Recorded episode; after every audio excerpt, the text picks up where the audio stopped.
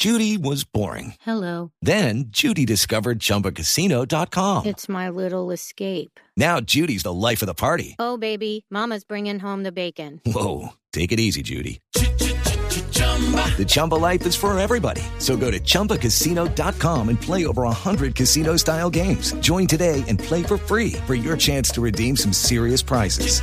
chumba ChumbaCasino.com. No purchase necessary. Void where prohibited by law. 18 plus terms and conditions apply. See website for details. Locutores, preguntarles a los que saben y dejar que todos expresen su opinión. Cada noche encontraremos los ingredientes necesarios para las mejores conversaciones en Bla Bla Blue. La manera ideal de terminar el día y comenzar uno nuevo. Aquí comienza Bla Bla Blue. Conversaciones para gente despierta. En vivo, desde el estudio principal de Blue Radio, en Bogotá, Colombia. Aquí está Bla Bla Blue. Buenas noches. Muy buenas noches. Bienvenidos a Bla Bla Blue. Esta noche también está Ana María Pulido. Ana María Pulido de Casa Blue. Ustedes la pueden escuchar todos los sábados en Casa Blue desde las 10 de la mañana, pero aquí la trajimos a la nocturna. Anita, buenas noches. Bienvenida de nuevo. Gracias por estar esta semana con nosotros. Uy, gracias, Mauro. Me estoy congelando. Yo también. Está haciendo un frío en Bogotá, pero duro, duro, duro. Pero eso no permite que hagamos un buen programa. Siempre vamos de lunes a jueves, de 10 de la noche a 1 de la mañana. Esta noche, como decían en la carabina de Ambrosio, les tenemos un show cómico, mágico y musical en Bla Bla Blue. Cómico y mágico porque Juan Álvarez ya está aquí con nosotros. Ya lo vamos a presentar. Exactamente. Y musical, porque esta noche es jueves de TVT, jueves para recordar. Así que vamos a revivir los mejores momentos en la vida de nuestro Joe Arroyo, mientras disfrutamos de sus canciones. Obviamente tenemos que ver las canciones y todo esto con el escritor y libretista y un tipazo, un tipazo. Andrés Salgado estará con nosotros más adelante. Y bueno, como ahora te escuchamos en la radio, después de las 12 de la noche, nuestros oyentes se toman el programa en la línea 316-692-5274. Bla, bla, blue, porque aquí hablamos todos y hablamos de todo. De todo. Así que ya estamos listos. Ana María, oyentes, y antes de presentar a Juan Álvarez, a Juan, nuestro invitado Juan Álvarez, se ilumina el escenario de los recuerdos, de los recuerdos, para dar la bienvenida al señor Joe Arroyo. Bienvenidos a Bla Bla Blue.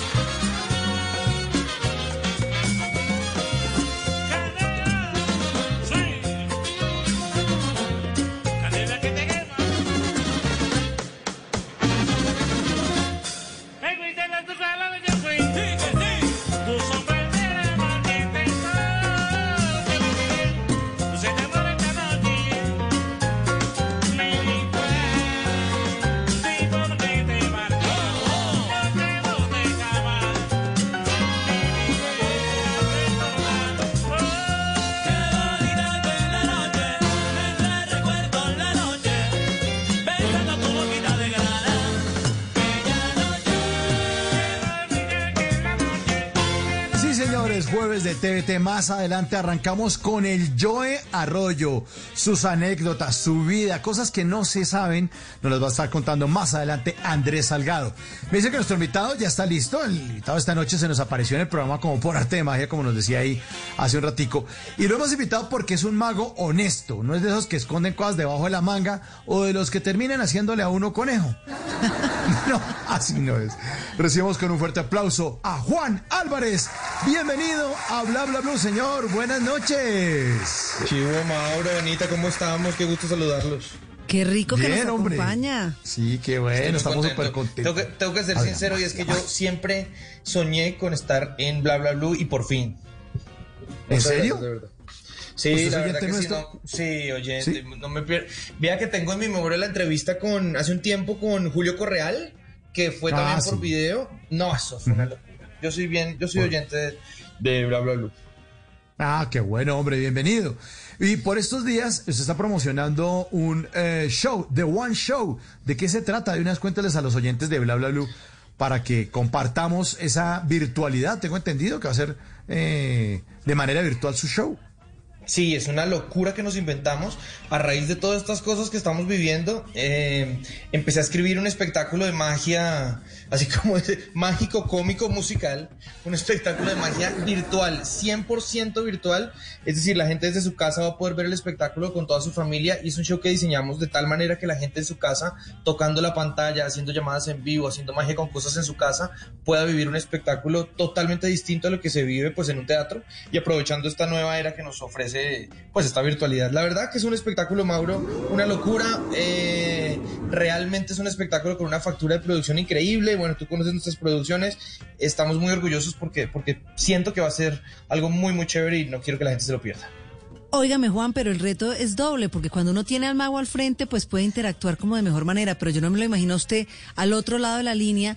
¿Cómo, cómo funciona ese tema? Imagínate que es, es, me encanta esa pregunta porque nos tocó diseñar un espectáculo en donde no tengo aplausos en vivo de la gente porque no los tengo al lado, donde no tengo reacciones. Entonces, realmente es un espectáculo en donde la gente, todas las decisiones del espectáculo las toma el público a través de lo que nos ofrece una plataforma, por ejemplo, haciendo en el chat en vivo, a través de una sala de Zoom en vivo, con llamadas en vivo, un montón de cosas diferentes de lo que no estábamos acostumbrados los, los artistas que nos dedicamos a, a trabajar en el teatro.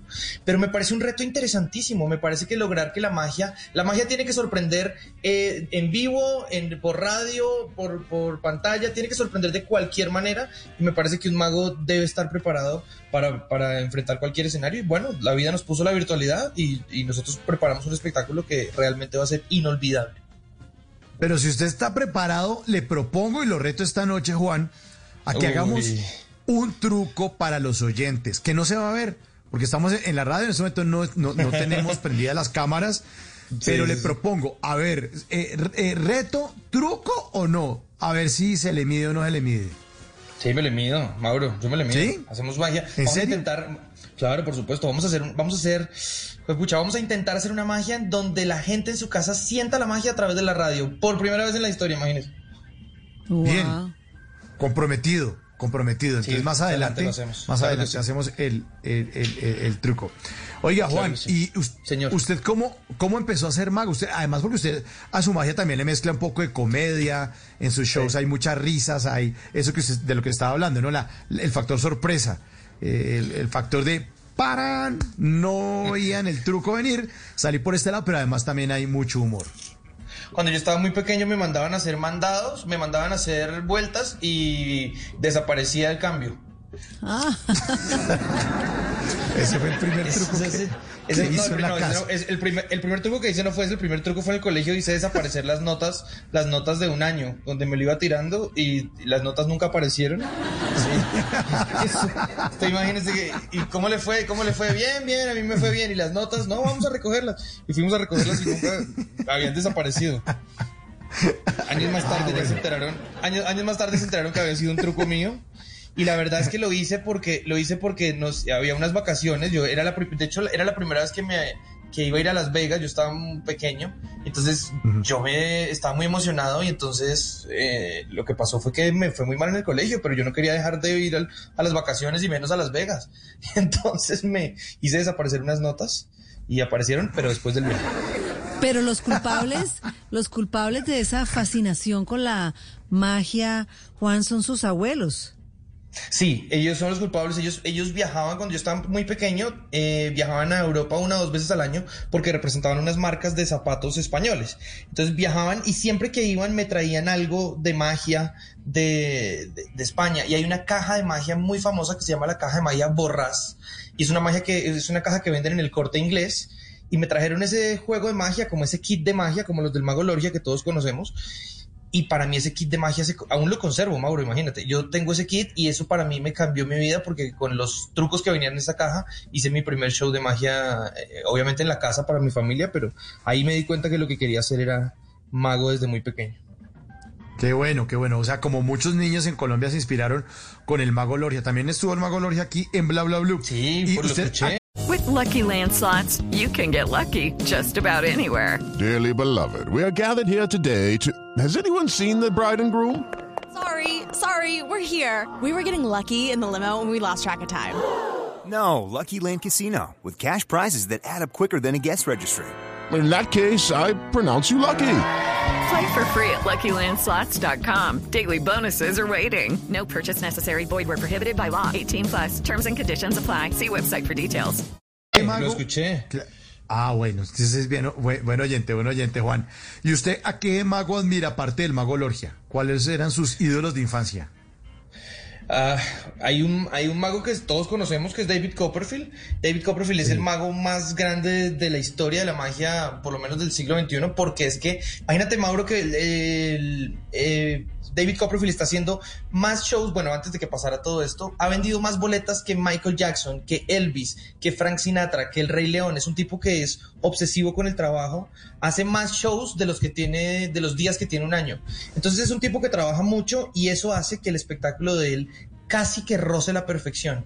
Y a mí me gustan las producciones en donde uno va a un show y las cosas salen impecables. Es realmente mágico porque pienso que la gente no perdona. La gente va a un show de magia, a un show de, a un concierto. Y si al cantante se, le, se le sale un gallo, uno dice, bueno, le perdona. Si a un actor, si a un actor se le va la letra en una obra de teatro, le perdonan. Pero si usted va a un show de magia y el mago falla, usted no queda muy contento. Óigame, Juan, y hablando de eso, de la perfección, ¿tiene algún truco que usted dice, este todavía no me sale? Desaparecer el COVID.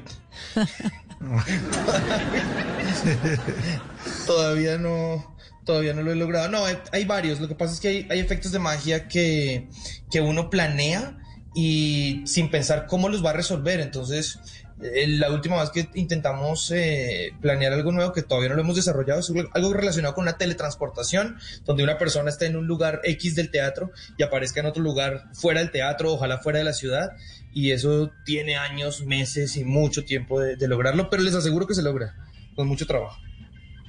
Claro, con mucho trabajo. ¿Y hay algún truco que usted haya visto que no tenga ni idea y le haya visto un gran mago en el mundo que dice, oye, este tipo, ¿cómo hizo esa vaina? Y se quedó usted rascándose la barbilla diciendo, mmm, Echeverry.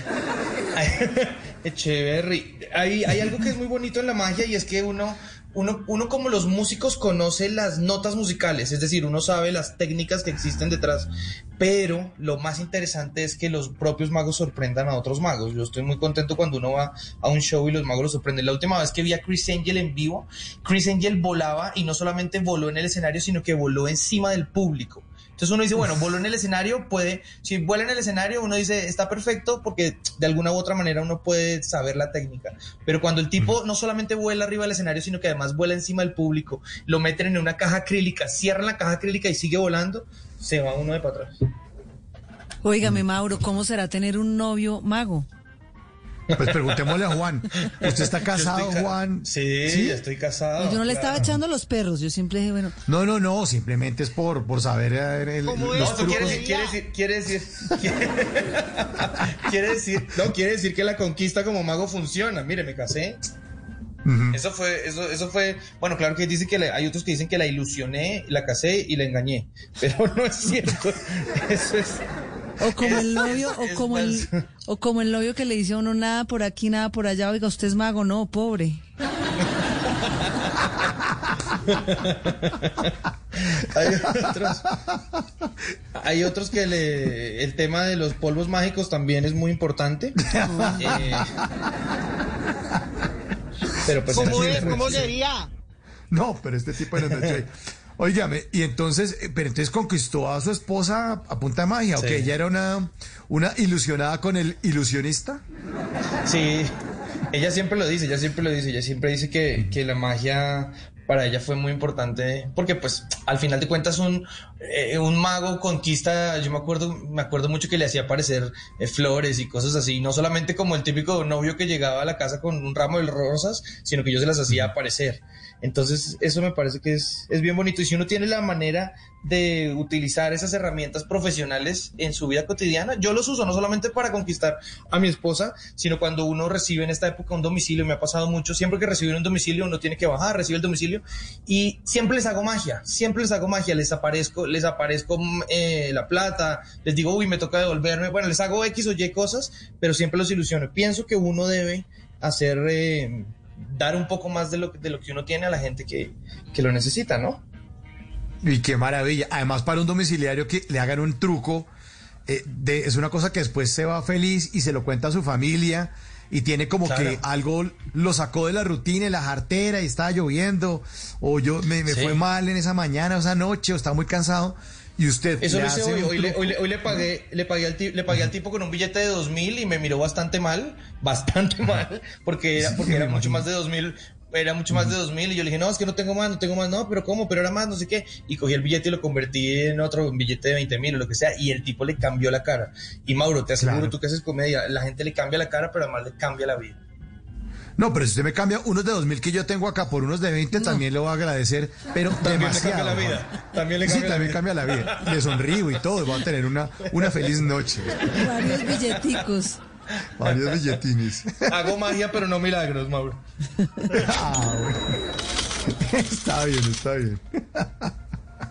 Óigame, y Juan, y entonces usted empezó con esta caja del mago Lorgia y esto, ¿y en qué momento usted dijo, oiga, un momentico, sí, yo puedo vivir de esto? ¿Cómo así?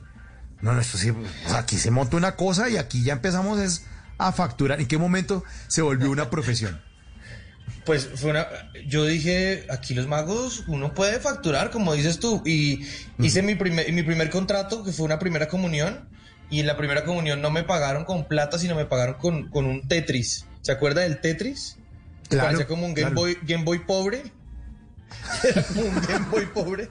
Entonces a mí, me seguro porque yo era muy niño, hice un show de primera comunión en donde el niño de la primera comunión era mayor que yo, pero yo estaba muy ilusionado porque seguramente me iba a ganar unos pesos.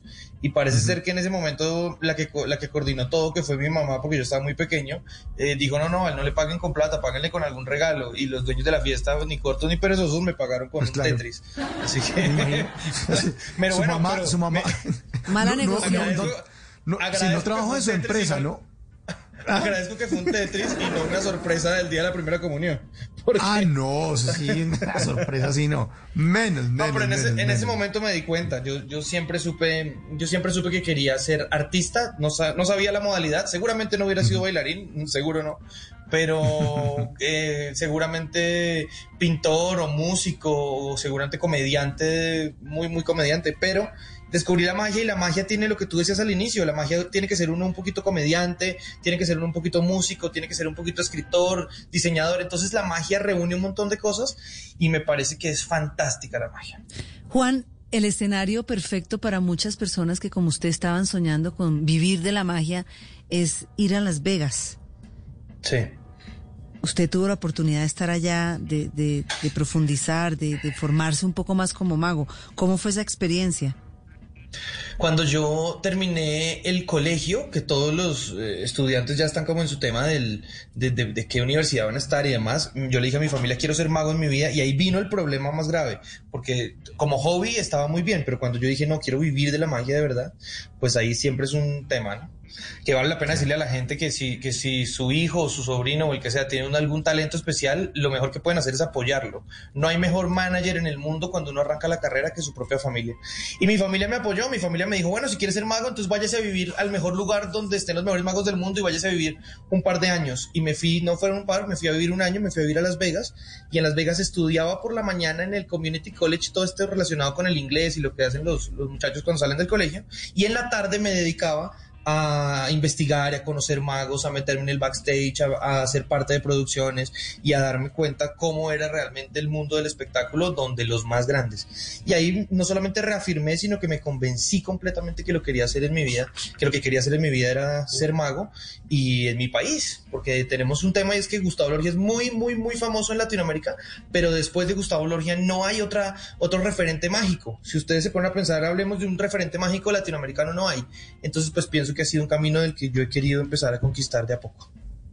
Oiga, Juan Álvarez, pero no hay una, una escuela para magos, o sea, no hay como una Harry Potter, ¿de verdad eso no existe? Como, como un Hogwarts. Sí, Sí exacto. existe, claro, existe. Aquí en Colombia existe, yo estudié en esa escuela, se llama la Escuela de Artes Mágicas de Bogotá, es una escuela súper chévere para los, para los niños que están empezando, niños y grandes, porque también van grandes, eh, y sí, efectivamente es como Hogwarts. uno va y ve clases de levitación, de conjuros y un montón de cosas.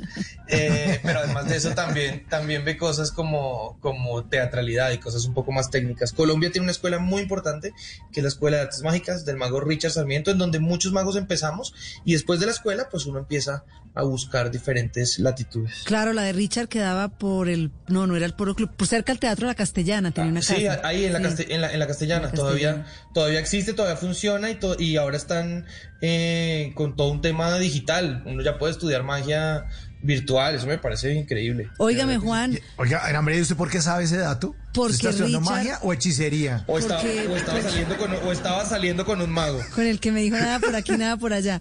No, porque Richard... hace- O con el porque... que se echó un polvo y se desapareció. ¿Qué pasó? Mágico, Ah, mágico. Oiga, hablando de polvos, ¿a usted cómo le va con la varita? eh, les, les- les comunico a mi esposa. Les comunico a mi es esposa. que los magos Hasta todos tienen momento, varita. Yo tengo bastón de todas maneras. La gente siempre pregunta esos, la gente siempre pregunta esas cosas y me parece que hasta el momento nadie se ha quejado. Ah, bueno. Ah, bueno, menos mal. Pero no se ha quejado, Menos pero la verdad es que la verdad es que no se han quejado porque los he hipnotizado. Entonces es diferente. Ah, bueno. Ah, bueno. Oye, un- eh, en, en términos técnicos, ¿hay alguna diferencia entre ser mago e ilusionista? ¿O eso es lo mismo? El, el ilusionista cobra más billete, Mauro. ¿En serio? No, eh, O sea, no, David te- pues sí, porque es, Copperfield. es un- es una palabra, es una palabra un poco más rimbombante, el ilusionista, ¿no? Ilusionista. Eh, exacto. Pero realmente no. A mí, la, a mí la palabra que me gusta es mago y la palabra magia porque evoca fantasía, evoca un montón de cosas bonitas eh, y, y sobrenaturales. Pero el tecnicismo, como bien lo dices, es que somos ilusionistas y hacemos ilusiones. Lo que nosotros hacemos, claro que tiene una explicación. Pero lo mejor de esto es que la gente no sepa esa explicación, porque es como si uno va al cine y en la mitad de la película uno se da cuenta que Jack no se murió o que el agua de Titanic era tibiecita y no helada. Ese tipo de trucos, eh, ese, ese tipo de trucos es, es como si uno va a un show de magia y le explican las ilusiones. Uno va a ver un show de magia a ilusionarse con la certeza de que lo que está viendo segura, exacto, que lo que está viendo es tiene, tiene una- un secreto, por supuesto que tiene un secreto, pero qué bonito en esta vida es no saber algo, donde hoy en día cogemos el celular y podemos ver todo lo que queramos a la hora que queramos y conocer las respuestas de todo. Qué bonito que llegue un mago y por un instante le haga uno algo que no tenga respuesta y que por fin uno vuelva a experimentar la ilusión. Juan, muchos Uy, qué soñamos, bueno eso. Qué maravilla. Gracias, gracias. muchos de pequeñitos soñamos con ser magos. Cuando le decía a Mauro lo de Richard es porque yo estuve acompañando de verdad a, a un amigo y no es fácil. Yo, ¿Usted cree que todo el mundo, si estudia, puede ser mago? Porque hay que tener una habilidad con las manos para, para manejar las cartas, para parecer... co- No creo que todo el mundo, aunque quiera y sueñe con ser mago, logre ser mago o un buen mago. Yo estoy de acuerdo con eso. Yo pienso que es- esas cosas de la persona nace o se hace. Yo sí creo que uno puede practicar y volverse. Y ahí es donde es una delgada línea entre el aficionado y el profesional. Uno, a mí me encanta pintar, por ejemplo, me encanta. Y, y tengo todas mis cosas para pintar y, y quiero ser lo más profesional posible, pero no vendo un cuadro porque, porque no tengo la técnica y no tengo la pasión por eso. Hay pintores que son pintores de, de- de su vida. Yo creo que los magos, hay gente que quiere ser mago, que es muy normal, pero pueden llegar hasta un límite de aficionados. Hay unos que son aficionados y se queden profesionales, pero yo pienso que como cualquier profesión, como en cualquier profesión, eh, hay cosas que sí o sí están en el ADN de uno, que son cosas que, son esas cosas que no lo dejan a uno dormir, son esas cosas que le, que le levantan a uno los pelos de los brazos. Ese tipo de cosas a mí me parece que es lo que hace que una persona sea un artista en toda la extensión de la palabra. Sí, y además detrás de esto hay una ciencia. Yo me acuerdo de la película El Ilusionista con Edward Norton. Y, y, y qué buena película además. Y, y era una cosa increíble, Ana María. Eh, no sé si usted alcanza a acordarse de esa muy película. pequeñita, muy pequeñita. Pues pequeñita, la película fue del 2006, hombre, ¿cuál pequeñita? No había nacido. que no era así hace 14 años. Ana, Ana María. No, y, y, y uno se queda sorprendido de, porque es que detrás lo que hay es física, química, eso es una ciencia, una Matemática, mística. todo, Psicolo- claro. No, Psicología. De todo, Todo. de todo, es Sí. increíble la magia. Es increíble porque uno tiene que agarrar cualquier herramienta. Hace poquito estábamos hablando con, con mi equipo de producción, justo ahorita que estamos en el montaje de, de The One, sobre una palabra que es la genialidad. Y es cómo lograr algo para que sea genial. Es decir, ¿qué tiene uno que agarrar sobre qué, sobre qué rama se tiene que especializar uno o qué, o qué elementos o qué herramientas tiene que buscar uno para que sea genial? Yo quiero que en la casa, por ejemplo, en el show de One, la gente toque la pantalla y cuando toque la pantalla haga ciertos movimientos tocando la pantalla de su televisor o de su computador y que sienta la magia. Y para que ese efecto suceda, yo tengo que hacer una, toda una configuración de muchas cosas psicológicas, artísticas, tecnológicas, un montón de cosas para que la gente siente esos segunditos de ilusión. Entonces, el, el mago de verdad que trabaja fuertemente y, y es, un, es una profesión bastante, eh, pues, integral, ¿no? Hablando de eso, de, ser genial y, diferente en este show, que nos está contando, ¿cuál sería o, cuáles serían esos ingredientes distintos para sorprender a la gente, ya que no la va a ver? ¿O no lo van a ver a usted? Vamos a, vamos a, cuando la gente compra su acceso, porque ahora ya no son entradas sino accesos, cuando la gente compra su acceso le llega un correo electrónico con unas instrucciones para vivir una experiencia y unas, unas cosas que tiene que imprimir, que está muy interesante, y la gente va a poder hacer magia conmigo. Es decir, cada quien en su casa con unos elementos que va a tener que imprimir va a poder hacer magia. Entonces la magia no solamente va a pasar desde la parte visual, de lo que van a poder ver en pantalla, sino que además ellos mismos, como si yo estuviera en la casa de cada uno de ustedes, van a poder sentir la magia en sus propias manos. Eso para mí ha sido un reto increíble poder eh, diseñar o como digo configurar este tipo de efectos para que la gente sienta la magia en su casa y de verdad de verdad de verdad yo soy sin pretensiones estoy muy orgulloso de, del espectáculo que hemos construido y que va a salir el próximo sábado 17 de, octubre Qué bueno, qué bueno. Y, y, y, por eso usted también ha recibido premios, fue galardonado como el Mago Revelación del Año en los premios de magia que se hacen en Argentina y que además eh, resaltan a los mejores de Iberoamérica. ¿Eso hace cuánto Así ocurrió? Es. Hace unos añitos yo vivía, después de vivir en Las Vegas, me fui a vivir a Buenos Aires a estudiar como carrera, como profesión, una carrera que se llama diseño de espectáculos para poder a nivel profesional utilizar ese diseño de espectáculos para la magia, para, para no simplemente ser un mago que hace trucos, sino ser un tipo profesional que sabe diseñar un espectáculo con todas las herramientas y los parámetros del, del mundo del entretenimiento, y eso lo hice en Argentina. Y estando en Argentina, obviamente yo seguía con la magia paralelo, y en ese momento, eh, pues nada, lo que empezó a pasar es que me empezaron a, a, a ver desde otros lugares diferentes asociaciones de magos y demás, y una de ellas pues me nominó como mago revelación, que para mí fue muy interesante porque muchos magos muy buenos latinoamericanos son argentinos y pues que se fijaran en mí, que les gustara lo que yo estuviera haciendo fue muy chévere, me nominaron y gané como mago revelación hace unos años. Qué maravilla. Juan, bueno. ¿a usted le gusta el fútbol? Sí, poco. Mm, mm. Y entonces, so -so. ¿cómo, Souso, ¿cómo hizo Souso para eh, la predicción del Mundial de Fútbol en el 2010 en el programa sí, que lo la... porque, porque eso fue la, eso gracias a Caracol además, porque, porque no estaba Colombia jugando el mundial. Entonces, a mí me lo propusieron incluso después de, de, ese mundial, como todo funcionó perfecto en el 2010, me dijeron hágalo para el de Brasil y para el de Rusia, y no lo acepté porque Colombia ya hacía parte. Y yo, la verdad, cuando Colombia está jugando, soy mucho más fanático que, que, que, que, que, mago, pues. Entonces, yo estaba viviendo en Argentina y me llamaron del programa de José Gabriel eh, que lo dirigía en ese momento Jorge Alfredo Vargas en el canal Caracol. Y entonces uh -huh. para, el, para la predicción del, del, Mundial me vine de Argentina, hicimos eso y lo que pasó fue que guardé en un cofre todo lo que yo creía que iba a pasar con la gente del Gol Caracol que escribieron y un montón de cosas y lo guardamos en un cofre que estuvo durante todo el mes en el programa de José Gabriel y al final del mes, cuando se acabó el Mundial, abrimos el cofre y menos mal le pegamos al perro. o sea, no, porque como un, donde no lo, hubiera, especie... donde, donde no lo hubiéramos pegado, donde lo hubiéramos pegado hubiera sido un fracaso total.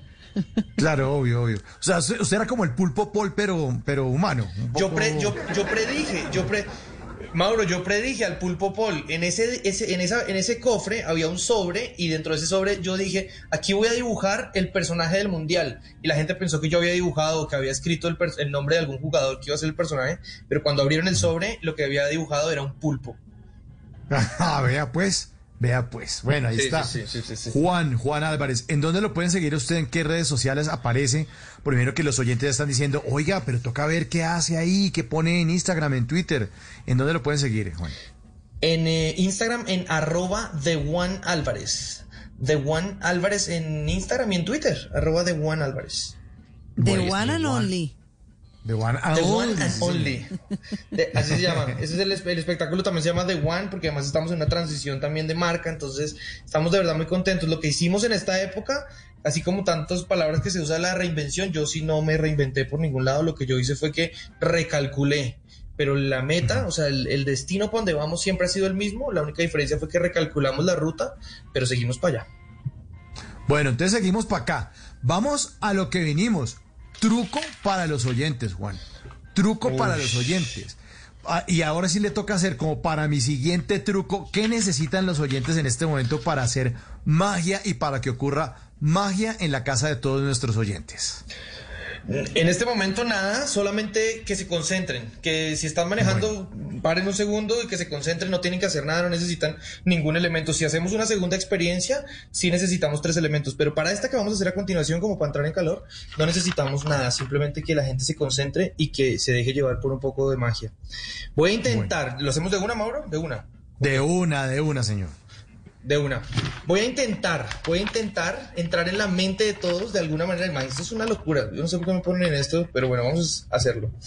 Vamos lo que voy a hacer. hacer a continuación, señoras y señores, es que, y quiero que ustedes también lo hagan, es que cada uno individual, no le digan a nadie, lo vamos a hacer solamente mental. Voy a empezar a nombrar una serie de países. Y cuando diga toda esa serie de países, quiero que en su mente elijan uno, el que ustedes quieran. Y no lo digan, no lo escriban, solamente ténganlo en la mente. Cuando lo tengan, vamos a seguir adelante con la experiencia. Entonces voy a decir unos países y ustedes se quedan en su mente con uno, con el que quieran. Ahí va. Los países son Ecuador, Ecuador, Holanda, China, Tailandia, Lituania, Cuba, España, Canadá y Turquía. Quédense con un país de esos en la mente. Los voy a repetir rápido. Ecuador, Holanda, China, Tailandia, Lituania, Cuba, España, Canadá y Turquía. Cada uno, imagínense, millones de personas que nos están oyendo, cada uno tiene un país en su mente. ¿Cómo podría yo saber qué están pensando? Ahora que tienen ese país en la mente, quiero que se fijen en la inicial, en la letra inicial de ese país, solamente en la letra. Olvídense del país, ahora quédense solamente con la letra inicial. Ahora que tienen una letra inicial en su mente, voy a nombrar otras palabras diferentes y quiero que se queden en su mente con la palabra que contenga la letra que están pensando. No importa si la letra está al inicio, al final, en la mitad, en algún lugar, no importa, pero quédense con la palabra que contenga la letra que tienen en su mente. Ahí va. Las palabras son pan, manzana, chocolate, jamón, pizza, vino, sopa, papas y durazno. Los voy a repetir la última vez. Quédense solamente con la palabra que contenga la letra que tienen en mente. Pan, manzana, chocolate, jamón, pizza, vino, sopa, papas y durazno. Ya todos deben tener una palabra en su mente. Sería imposible. ¿Cómo podría yo saberlo? Ahora quiero que se concentren y empiecen a sentir esa palabra. Empiecen a imaginarla cerca de ustedes. Im- Imagínense que empieza a oler. Toda la cabina empieza a oler a esa palabra. En su casa también. En su carro empieza a oler. Señores y señores. No puede ser. Ya, ya, ya, ya lo tengo porque hasta mi casa empieza a oler. ¿Todos están pensando? Sí. Increíble. Bla, bla, blue. Todos están pensando en chocolate. Uy, no, no, no, no, no, no, no. no. Le pegó, pero en todo el centro. Sí, chocolate. háganoslo saber, háganoslo saber en las redes sociales si le funcionó. Si, si su casa olió a chocolate, háganoslo saber en redes sociales, ¿no? A mí me funcionó chocolate, sí, señor. Sí, señor, le funcionó perfectamente. Bueno, Juan, entonces recordarles a los oyentes su show para que lo Sí. vivan, para que interactúen, qué tienen que hacer, dónde tienen que meter, eh, para que lo sigan en, en- en- entonces ese 17 de octubre. ¿Qué tienen que hacer los oyentes de Bla Bla Blue para The One Show con Juan Álvarez? Muchas gracias, de verdad, gracias por abrir sus, sus puertas para la magia. Yo quiero invitarlos para que no se pierdan este espectáculo que hemos construido y diseñado con todo nuestro corazón. Es, la cita es el próximo sábado, 17 de octubre, a partir de las 7 y 30 de la noche, hora Colombia, 8 y 30 hora Miami, la costa este. Lo pueden ver, tienen varias cosas importantes, lo pueden ver en todo el mundo, que eso es muy chévere. Lo segundo, el formato se llama Householder, es decir, que con un acceso que compren, lo pueden ver todos los que estén en la casa, que es como si uno con una boleta entrara a ver una obra de teatro con toda la familia. Y las boletas, los los accesos se consiguen en una plataforma maravillosa que se llama eticket.co. Si usted entra a eticket.co, ahí va a encontrar a The Juan Álvarez y la boleta es súper económica como nos gusta y además de eso los, eh, les prometo que vamos a vivir una experiencia como nunca antes, un show inolvidable de magia que no se pueden perder, solamente lo vamos a hacer una vez en la vida, así que no se lo pierdan, los espero. 17 de octubre, 7 y 30, The Juan Álvarez Show. Exactamente, señor. Bueno, y una última pregunta para despedirlo. ¿Qué significa abracadabra? ¿Eso de dónde salió? ¿Abracadabra qué es? Abra, abracadabra se significa creo, a- a- a- creo al mismo tiempo que voy hablando, pero creo de crear, no creo de creer, sino creo de crear. De crear, Voy creando, inventar. ajá, voy, voy, voy creando al mismo tiempo que voy hablando. Eso es la- y por eso Bueno. es una palabra mágica, porque habla uno y va creando. Abracadabra es una, Pues yo- es una palabra mágica por excelencia. Perfecto, Juan. Pues yo le tengo una palabra mágica para nuestro invitado del TVT. La palabra es Yamule Maue. Yamule Mao. Yamule Mao. Aquí está el Joe. Gracias, Juan. Un abrazo. Abrazo, Mauro, Anita, gracias. Les mando un beso. Saludos a todos sus amigos de Bla Bla Blue. Chao, chao.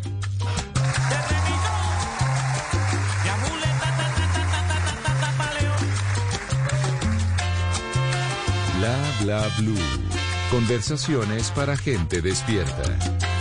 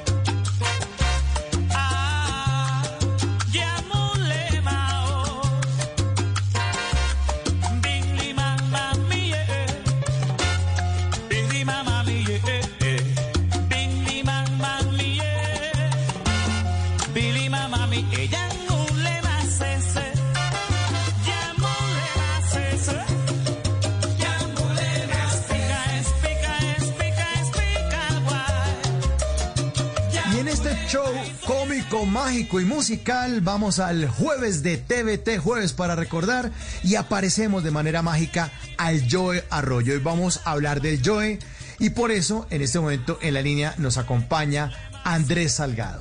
Andrés Salgado es escritor, libretista de televisión, ganador del premio India Catalina en tres oportunidades y el premio eh, TV Novelas en dos ocasiones y además un premio Simón Bolívar al mejor libretista. Andrés, buenas noches y es un honor tenerlo esta noche en Bla Bla Blue. Mauro, querido, ¿cómo estás? Un placer totalmente mío. Un saludo. Bueno, Andrés, vamos a recordar al Joe y esta canción de Yamule Mao tiene una historia interesante. Es porque todos siempre la cantamos, la bailamos y resulta que era otra canción. Era otra canción, sí, totalmente. Es, una, es un cover de un africano eh, muy importante eh, llamado Lava Sosé. Y esta, esta canción es una canción, aunque no lo creas, la canción original es una canción muy relacionada con los ritos africanos, digamos. Y es una canción que, que el Joe, digamos, eh, cantó a la par de lo que iba entendiendo, pero realmente esto está cantado en, en un idioma, digamos, nativo.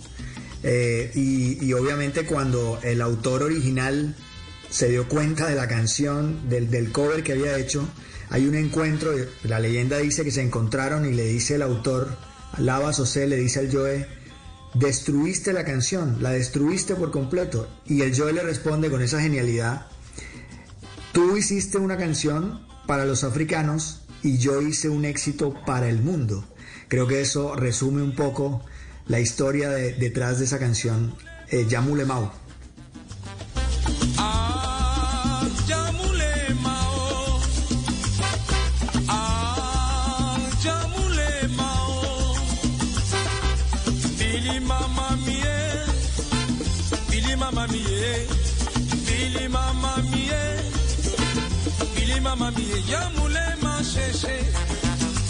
Esta es la versión original de la que nos habla Andrés Salgado. Esta noche estamos conectados con un experto en el yo de rollo para tener estos jueves de TVT, jueves para recordar. Les pusimos una encuesta, una, una pregunta mejor a nuestros oyentes en nuestra cuenta de Blue Radio Colombia. ¿Cuál canción del gran Joe Arroyo quieren escuchar? Participen, numeral bla bla blue, ahí están en Twitter. ¿Cuál canción de nuestro gran Joe Arroyo quieren oír? Pues Pau Trujillo dijo Yamule Maui, ahí está. Hablando de eso, y esa es la versión original que, de, la, que Andrés Salgado estaba eh, hablando. Y la canción eh, significa Niño del Agua Azul. Y se llama Biamuleu Maue. Biamoule Maue. Es la versión original de la que nos está hablando Andrés. Bueno, Andrés, ¿por qué cree que vale la pena esta noche hablar del Joe? ¿Quién fue el Joe? Y arranque pues a sorprendernos eh, y hacer magia esta noche con la música y con todo lo que usted conoce eh, del Joe Arroyo. Pues Bio Mauro, yo creo que hablar del Joe siempre es chévere. Es una es un refresco para el alma, para el espíritu, para la alegría, para, para el país. Eh, hablar del yo es hablar de, Colombia, es hablar de nuestras raíces también africanas, de nuestras mezclas eh, y de un ser que, fue verdaderamente un genio eh, y así y, en general un genio no solamente de la música, sino un genio también de la imagen, de, de la cultura, digamos. Y creo que creo que nunca sobra una noche con el Joe. Alguna vez hablando con él, le, dije, tú eres consciente de cuántos hijos has concebido tú de manera indirecta, cuántas parejas se han enamorado bailando tu música, cuánta alegría nos ha dado un país como Colombia, pues experto en, pasarla un poco mal y cómo las canciones del Joe nos, no puede faltar en, en, cualquier fiesta y en cualquier momento para el bailador. Entonces yo creo que hablar del Joe Arroyo es, es, es digamos, como una, una obviedad si se trata de alegría y si se trata de pasarla bien. Ese es el Joe. Andrés, ¿cuántos hermanos, hablando de hijos, tuvo el Joe Arroyo? Lo que pasa es que él es hijo de un, de un caballero que le apodaban el negro chombo, que de hecho también le, en algún momento hay una canción en la época de Fruco, que fue una de las bandas donde él estuvo. Chombo. El negro chombo. Y esa canción habla un poco de su papá. El papá de él andaba por los lados de San Andrés y el papá tuvo una chorrera de hijos salvajes, pero además el papá tenía un detalle increíble y era que el papá solamente eh, se, fascinaba, se, encantaba con las mujeres que se llamaran Ángela. Entonces el tipo tenía una, una fijación con ese nombre y se metía muchísimo con mujeres que se llamaran Ángela. Entonces muchos de muchas de esas ángelas con las que se metió y con las que se de alguna manera se enamoró, pues procrearon hijos eh, y nacieron muchos hermanos. Entonces el Joe tenía, con Ángela González, que fue la mamá del Joe, eh, alcanzó a tener eh, dos hermanos más, pero era una relación bastante distante, sobre todo en los últimos años, digamos. Eran, fue una relación que no fue tan, tan cercana del todo. Y el Joe más bien vivía acá en Barranquilla y los hermanos estaban más por los lados de Cartagena. La familia del Joe, los hermanos del Joe era realmente su orquesta, la orquesta La Verdad, que ahí sí que encontró grandes hermanos de la vida como Chelito de Castro, como el Pino Ojeda. Él tenía muchos hermanos en la música. Muchos hermanos y mucha música. Aquí está de Joe Arroyo, el ausente. Bla, bla, bla. El Joe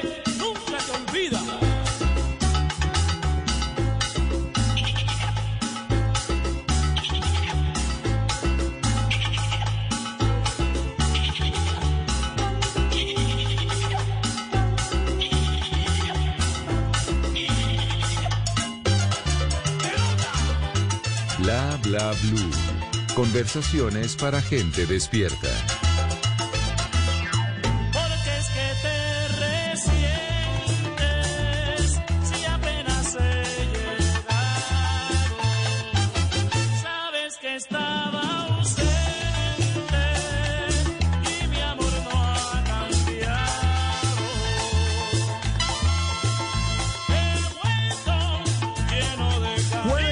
7, jueves para recordar. Recordamos al gran Joe Arroyo. Esta noche nos acompaña Andrés Salgado.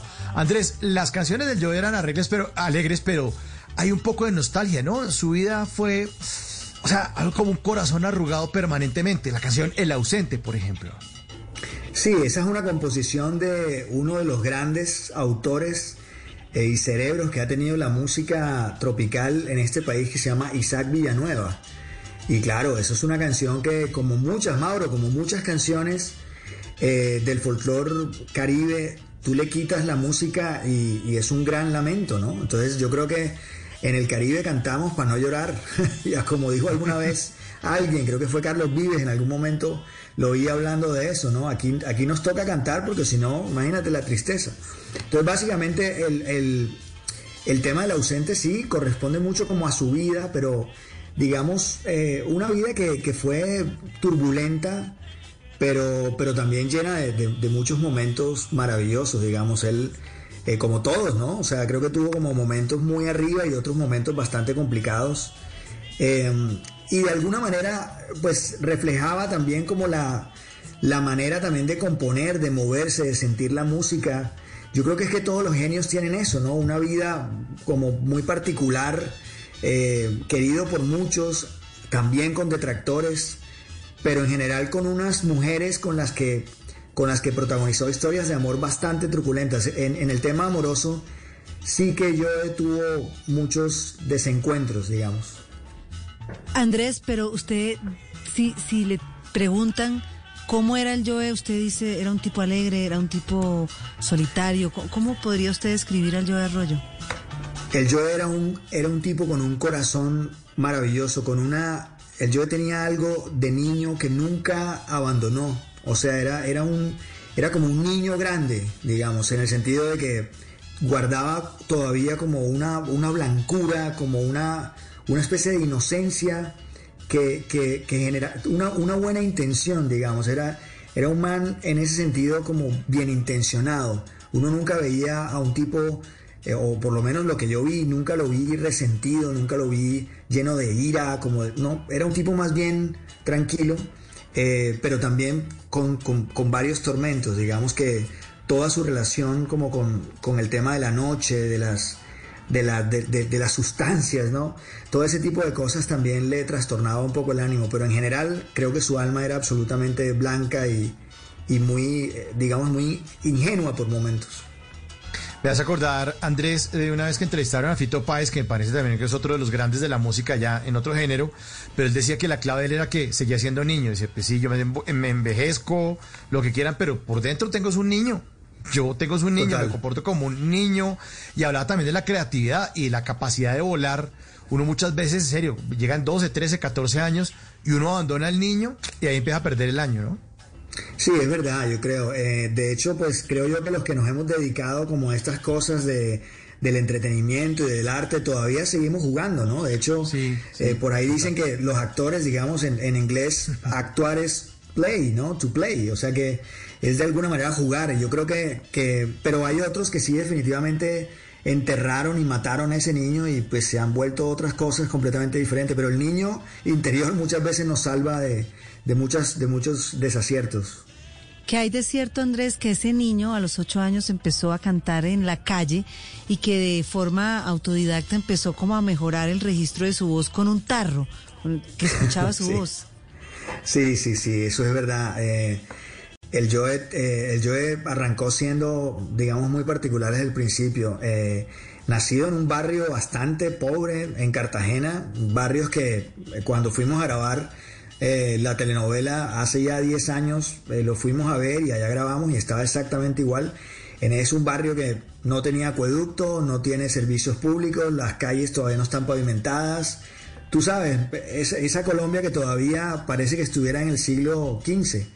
Y básicamente eh, el, el, asunto ahí tenía que ver como con que como no había grandes recursos, el man tenía que ir a buscar el agua que repartían los camiones eh, del agua que llegaban a, entregar agua potable y que se iban a comprar. Y cuando él iba con el balde, eh, contaban que muchas veces eh, ni siquiera volvía con el agua, sino que se engolosinaba con el balde y metía la cabeza con el balde porque él sentía que, de acuerdo con sus, me lo contó, digamos, él, él, lo que sentía era que había una gran acústica, digamos, él lo, es lo que él sentía, como que su voz tenía un eco y él se podía oír mucho más fácilmente y claro, pasaban las horas se iba el camión y la mamá buscándolo para que trajera el agua porque el camión no volvía sino quién sabe cuándo y el peladito nunca, nunca buscó el agua, sino que se quedaba cantando por allá en una esquina, eh, embebido y, e ilusionado con, o quizás soñando ese futuro que, que en su cabeza ya era un presente, ¿no? 11 de la noche, un minuto. Esta noche es jueves de TVT en Bla Bla Bla. Estamos recordando al Joe. Nosotros nos estamos quejando del frío de Bogotá, aquí con Ana María, pero usted que está en Barranquilla, pues le ponemos esta canción al sol, a sol caliente del Joe Arroyo. Viene voces y sonidos y regresamos con Andrés Salgado en este jueves de TVT, el gran Joe, eh, la leyenda de la música que ha inspirado tanta música. Ya regresamos, esto es Bla Bla Bla.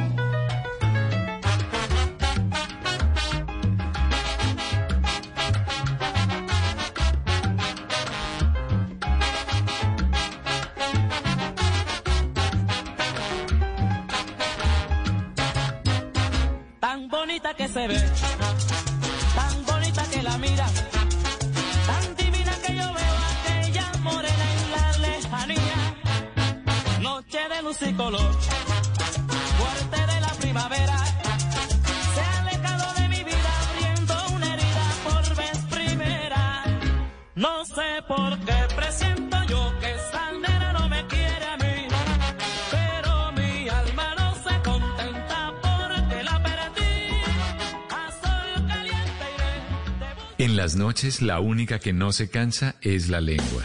Por eso, de lunes a jueves a las 10 de la noche empieza Bla Bla Blue con invitados de lujo. Soy Lorna Cepeda. Yo soy Diego Verdaguer. Les habla Consuelo Les habla el chef Jorge Raúl. Hola, soy Carolina Cuervo. Senado, la reina de la música popular. Yo soy Adriana Lucía. Yo soy Tato de Evia. Blue, vamos a estar entonces el pote y el Con buena música, con historias que merecen ser contadas, con expertos en esos temas que desde nuestra casa tanto nos inquietan y con las llamadas de los oyentes que quieran hacer parte de este espacio de conversaciones para gente despierta. Bla bla blue. De 10 de la noche a 1 de la mañana. Bla bla blue. Con María Macausla, Simón Hernández y Mauricio Quintero. Bla bla blue. Porque ahora te escuchamos en la radio.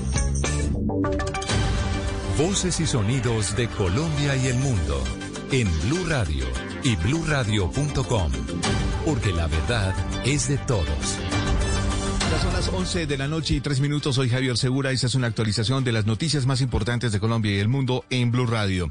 Desde la Policía Metropolitana de Bogotá y la Alcaldía Mayor niegan que se vayan a adquirir motos especiales para el uso del Escuadrón Móvil Antidisturbios en la capital del país. José Luis Pertus. Buenas noches. Ante un video que circula en redes sociales en el que se muestra una moto que sería adquirida por parte de la policía para uso del SMAT, desde esa institución le informaron a Blue Radio que la Policía Nacional ni de Bogotá se ha adelantado algún contrato para la compra de estas motos. Al parecer el video corresponde a un prototipo de moto para el Escuadrón Móvil Antidisturbios construido por un proveedor que le fue presentado a las autoridades de policía, pero en ningún caso se trata de una nueva equipación para esa especialidad de la institución. Blue Radio también consultó con fuentes de la Secretaría de Seguridad en Bogotá, entidad encargada de la compra del parque automotor de la policía en la ciudad y manifestaron desconocer la procedencia de dicha moto y mucho menos una adquisición de la misma. 11 de la noche y 4 minutos en Risaralda, la comunidad en Veracatío no está dejando entrar a los médicos a tomar muestras para COVID-19 porque aseguran que si no hay vacuna, pues para qué tomar esas muestras, Freddy Gómez. Según Alberto Guasorna, gobernador indígena y líder en el occidente del departamento de Risaralda, no están dejando ingresar a los médicos a que tomen las muestras para determinar quiénes tienen COVID-19, pues aseguran que si no hay cura, ¿para qué toman las muestras? Hay preocupación en las autoridades de salud. ¿Por qué se van a tomar muestras si no hay, si no hay medicamentos para eso? Como le he manifestado, no tenemos, hay cura, entonces ¿a qué, ¿para qué van a tomar muestras? Para desanimar la, la actividad de las comunidades, pues eso, eso no tiene presentación. Y entonces eso más bien se ahuyenta a la gente. Hasta el momento las comunidades indígenas no están dejando ingresar ningún tipo de personas a los resguardos. Y siguiendo con ese tema, durante toda la pandemia se han reportado 14.843 casos positivos en las cárceles del país. 84 internos y 9 funcionarios han muerto por COVID-19. Michel Quiñones. El director del IMPEC, general Norberto Mujica, habló de algunas de las cifras en las cárceles sobre COVID-19. Frente al tema de los casos positivos que hoy tenemos, eh, tenemos en total 1.261 privados de la libertad positivos para COVID. Eso nos pone en un porcentaje del 1.27%. Pero también es bueno eh, contarles que durante toda esta pandemia, las cifras, los casos que hemos tenido reportados durante todo el todo este año han sido 14.843. Habló sobre los contagios en la cárcel de Leticia. Imagínate que Leticia, que presentó un contagio por encima del 95%, hoy está libre de COVID. En total, en las cárceles del país han muerto 84 internos y 9 funcionarios por COVID-19. 11 de la noche y 6 minutos, gracias Michelle. Los hospitales públicos del país contarán con eh, millonarios recursos para mantener operativas las decenas de camas que hacen parte de unidades de cuidados intensivos. Juan David Ríos. El ministro de Salud, Fernando Ruiz, afirmó que el gobierno nacional ha entregado 128.118 millones a 340 hospitales del país para el mantenimiento de las camas UCI en la atención a pacientes con COVID-19. Es una garantía de seguridad para la población colombiana en la medida que les permite tener camas disponibles para la atención. Anunció que el programa se extenderá durante el mes de octubre para poder mantener esa disponibilidad de camas en todas las ciudades. Dentro del giro se benefició a Bogotá con 13.300 millones, Antioquia con 12.554 millones, Cesar entre los 11.000 millones y Valle del Cauca con 8.000 millones. 11 de la noche y 7 minutos, el presidente Iván Duque le otorga la orden al mérito empresarial a la empresa fabricante del chocorramo, Marcela Peña. Es que Productos Ramos está cumpliendo 70 años de fundación, de ahí el homenaje que le quiere hacer la presidencia de la República. El texto que firmó el presidente Iván Duque resalta las innovaciones de la compañía a lo largo de su historia, como la creación de la línea de producción de ponqués más larga del mundo en su momento y la compra de una granja avícola para producir la mitad de los huevos blancos en Colombia. La compañía también ha logrado llevar sus productos a Estados Unidos, Canadá, Austria, Costa Rica y Chile. Noticias contra reloj en Blue Radio. Y cuando ya son las 11 de la noche y 7 minutos, la noticia en desarrollo, hace pocos minutos se logró la reapertura de la avenida Boyacá a la altura de Cemex, que permanecía bloqueada por habitantes de los barrios Lucero, Meisen y Acapulco. A esta hora se recupera la normalidad en el tránsito en este sector del sur de la capital del país. Y seguimos atentos porque el presidente de Estados Unidos, Donald Trump, y su esposa Melania comenzarán un proceso de cuarentena luego de que se reportara que una de sus eh, ayudantes y asesoras más cercanas diera paso, eh, positivo para coronavirus. La ampliación de estas y otras noticias se encuentra en blurradio.com. Sigan en sintonía con Bla Bla Blue, conversaciones para gente despierta. En Blue Radio, tiempo para lavarnos las manos.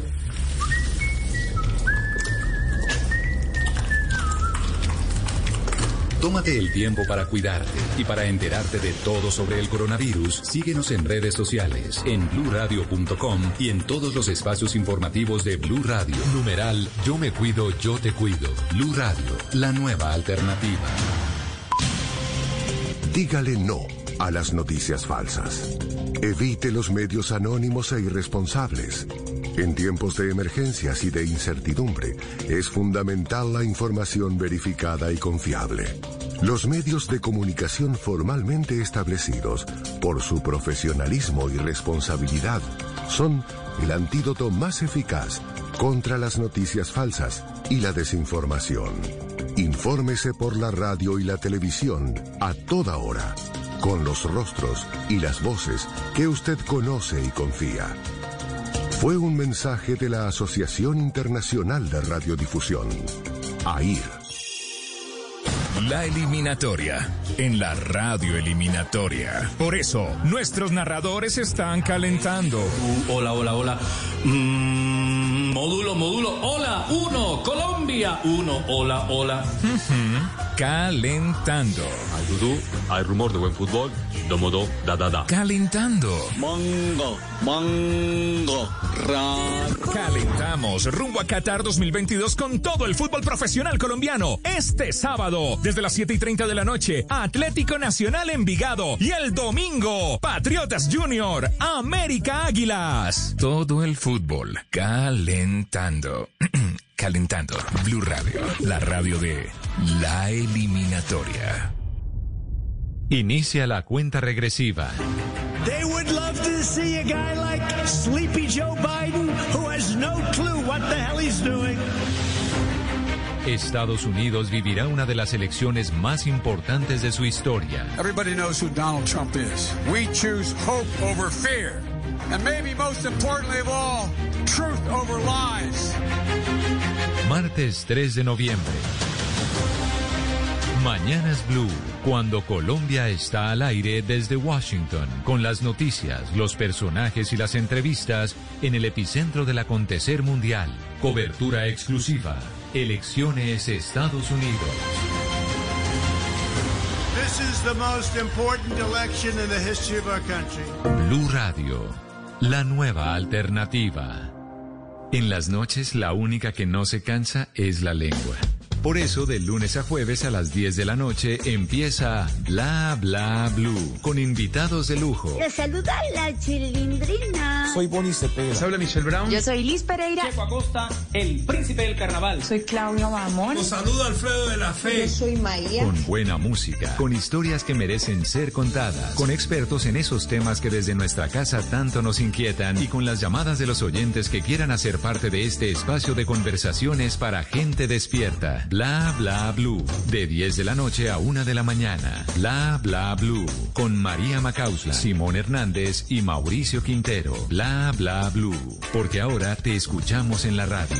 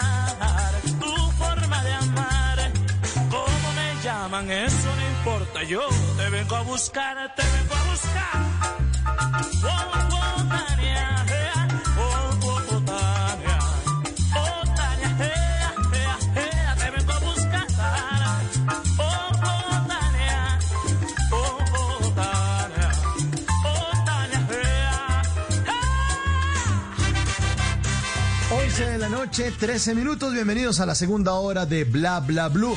Hoy es jueves de TVT, jueves para recordar. Estamos hablando de uno de los músicos más importantes en la historia del país en los últimos 50 años, el Joe Arroyo. Esta noche tenemos el honor, el placer de tener invitado a Andrés Salgado, es escritor, libretista de televisión, ganador del premio India Catalina en tres oportunidades, del TV y novelas en dos ocasiones y un premio Simón Bolívar al mejor libretista. Y además de todo, es un gran tipo, gran ser humano y conoce al Joe como ningún otro aquí en este país. Esta canción de Tania, y ya entrando de nuevo eh, en materia, eh, ¿qué significa para el Joe esta canción o qué significaba para el Joe Arroyo esta canción, Andrés? Pues tenía muchos significados porque digamos que aunque no fue compuesta, porque obviamente no, no fue compuesta para su hija, como muchas personas piensan, sí le puso Tania a su hija y en ese sentido creo que la canción se convirtió claramente en, un- en una conexión de él con esa, con esa hija que tuvo, con Adela, que fue como la, la primera madre de, de sus hijas.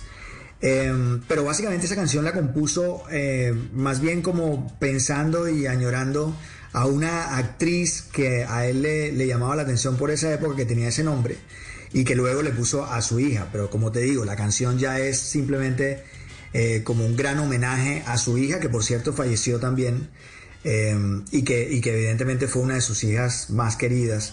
Por otro lado, también tengo que decirte que, que Tania fue una de sus primeras composiciones eh, y eso también, y tiene una, tiene una frase divina que es que te vengo a buscar, es como todo el rollo de él queriendo también eh, comerse el mundo y tiene una, es una letra con mucho ánimo de que voy por ti y, y- que de alguna manera tiene como esa, esa polenta, ¿no? Como ese ímpetu de, de querer conquistar algo. Y yo creo que también eran sus sueños, ¿no? Era es como una voz de ánimo.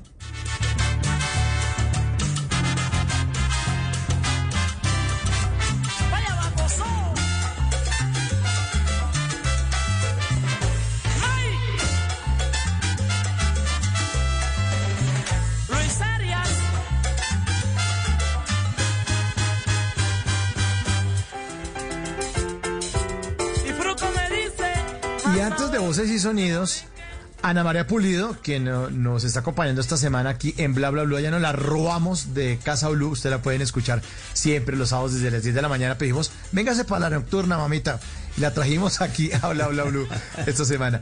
Ana María le estaba preguntando por los inicios del Joe, Andrés, le estaba hablando de, de- del, del tarro que se ponía en la cabeza, y usted ya nos estaba empezando a contar esos inicios del Joe. Después de ser ese muchacho pobre en Cartagena, de pronto escucharse su voz, ¿qué siguió en la vida del Joe? El Joe tuvo un paso por, por Cincelejo muy interesante. eh, y allá estuvo también como de, de la mano de Rubén Darío Salcedo, que, que es uno de los grandes compositores que también tiene la costa caribe. Y allá en Cincelejo él tuvo una época bastante chévere porque fue como, el, el- como las ganas de él de buscar y de, y de explorar como las cosas. Y ahí en Cincelejo, eh, por eso es que uno oye muchas canciones en donde grita todo el tiempo en la plaza de Majagual, Cincelejo, que es obviamente el lugar más emblemático de la ciudad. Eh, Cincelejo marcó para él como un, momento importante porque creo que, que arrancaba con mucha fuerza ese gran sueño que tenía de, de empezar como a cantar. Y después, digamos que en ese trasegar, eh, el otro punto clave que me parece ya es con una agrupación que se llamó La Protesta, que es una agrupación eh, bastante interesante de esa época porque era una tenía un, como una especie de, cántico al principio de los conciertos en donde decían yo protesto porque sí, protesto contra todo, era como una cosa medio de, la época, ¿no? Y ahí empezó a, darle duro al tema de la, de la salsa, ya era una cosa más de covers y de, y de la onda que, eh, mundial en la que estaba la salsa, hasta que evidentemente yo diría que, que lo siguiente más importante vendría a ser esa banda que, y el encuentro con este otro genio eh, que todavía está vivo afortunadamente en Medellín y que es el señor Julio Ernesto Estrada, más conocido como Fruco, que, que pues lo metió en esta banda que, que marcó la historia de este país también. Diez años casi estuvo eh, el Joe con Fruco y sus, y sus tesos, porque Andrés inclusive en algún momento Fruco dijo que era como la voz masculina de Celia Cruz. Eh, a Fruco siempre, digamos, Fruco es un visionario. Yo, yo creo que es un, Fruco es un músico que, que de verdad es un músico muy raro en un país de estos, porque, porque más allá de ser un músico, Fruco es también un creador, es un creativo, es un tipo absolutamente brillante que, que encuentra en el sonido simplemente una excusa para hacer una cantidad de cosas más. Si tú ves, por ejemplo, eh, todo el tema de, de la imagen, de, los, de las carátulas de esos álbumes de esa época, de los cantantes que pasaron por su orquesta, de la cantidad de bandas que formó, además de Fruco, porque además de los Tesos, él armó los Latin Brothers, armó una cantidad de agrupaciones en donde Joe también pasó. Buenísima, sí. Y, y obviamente eh, el Joe fue uno de sus cantantes más importantes al lado del señor Manjoma, Wilson Saoco, que también fue importante, y Piper Pimienta de Cali. Eh, Ahí pasaron una cantidad de cantantes en esa banda realmente maravillosos. Ya eh, eh, después de la salida del Joe se quedó Manjoma y llegaron otros más, pero, pero digamos que, que- sí, que el, timbre del Joe fue o sea, es como un timbre tan parecido a Celia que yo me acuerdo que en la novela eh, hice una escena en donde él la confunde, eh, cuando no lo conoce, lo confunde un poco con, con Celia Cruz porque los timbres eran bastante parecidos, eran esa- esos agudos, sobre todo al comienzo de la, de la, de la carrera del Joe, cuando la voz estaba mucho más limpia, ¿no? 11 de la noche, 19 minutos. Estamos recordando al gran Joe Arroyo. Y les pusimos a nuestros oyentes en nuestra cuenta de Blue Radio Colombia en Twitter. Pues la pregunta, ¿cuál canción del gran Joe Arroyo quieren escuchar? Ya todo el mundo está participando. Eh, piden La Rebelión, piden Tal para Cual, que es una maravillosa canción. Sabré olvidar. Ella y tú, saludamos a todo, a Héctor Tavares, a Omar Polo, Jair José Telles, Iván Pinilla, Carolina MT, todos haciendo parte de esas conversaciones para gente despierta. Y nuestro gran Andrés Salgado ha hecho una selección. Quiere él que ustedes escuchen esta canción, se llama La Guarapera, Joe Arroyo. Agárrame si puedes. El Joe con los Latin.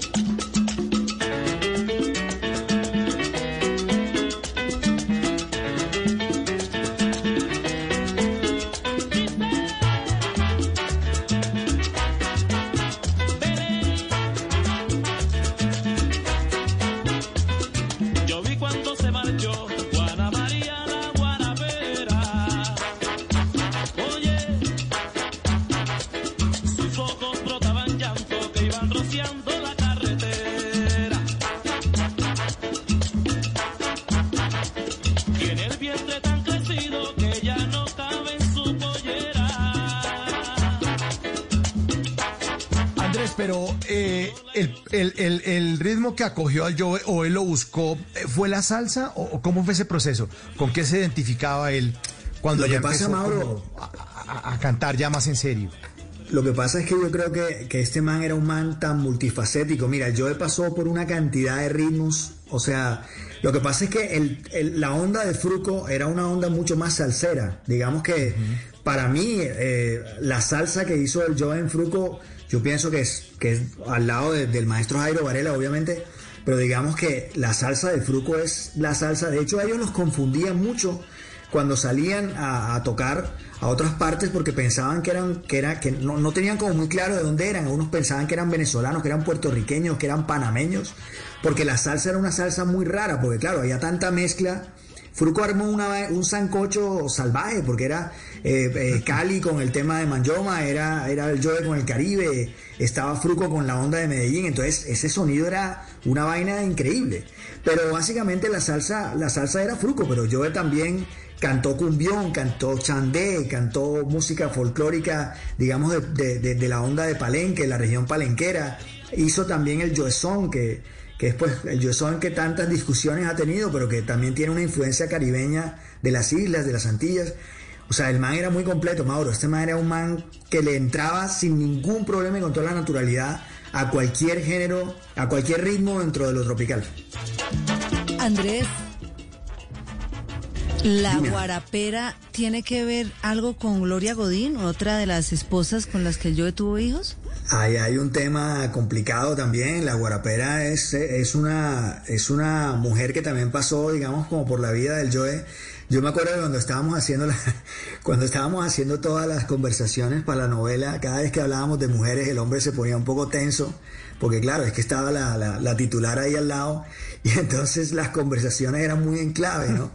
Eh, era complicada la vaina, pero, pero sí, claro, claro. eh, eh, la guarapera es otra de las mujeres que pasaron por la vida y hay, hay algunas que, que están nombradas, digamos, con, como con, digamos, directamente y otras son, están ahí como en- entrelazadas en, en algunas letras, ¿no? Pero, pero sin duda, claro, está por ahí, por ahí una que otra que, que sí está presente y la guarapera es una de ellas, claro. Como, como algunos cantantes, a- a- para ti, mi amor, para no decir el nombre y que todas crean que, es- que la canción está dedicada para ella. Tú sabes quién era experto en eso, Eh, Diomedes. Diomedes era impresionante. Diomedes era un tema salvaje. Tú oyes a Diomedes y eso es tremendo. Pero yo he ido por ahí también. Sí, y Diomedes también eh, tuvo nexos con, con, con, con el Joe. De hecho, cantaron Caracoles de Colores eh, y en- o- hay un concierto muy famoso donde el Joe eh, cantaba eh, una canción de Diomedes.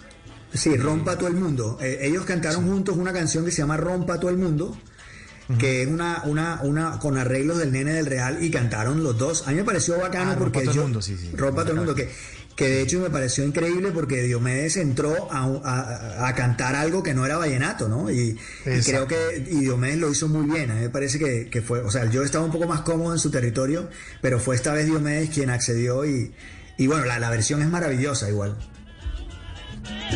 11.24, 11.24, seguimos avanzando en este jueves de TVT. Jueves para recordar otra canción de la selección de Andrés Salgado. Aquí está, ayúdala por favor, Joe Arroyo suena en Bla Bla Blue.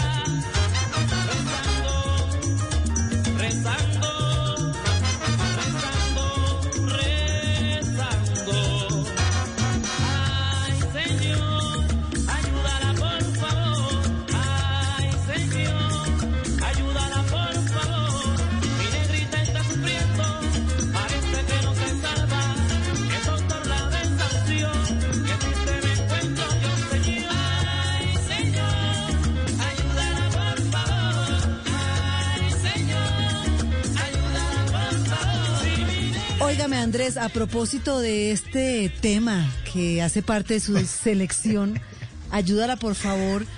Al Joe lo mataron nueve veces, o sea, tenía más vidas que un gato.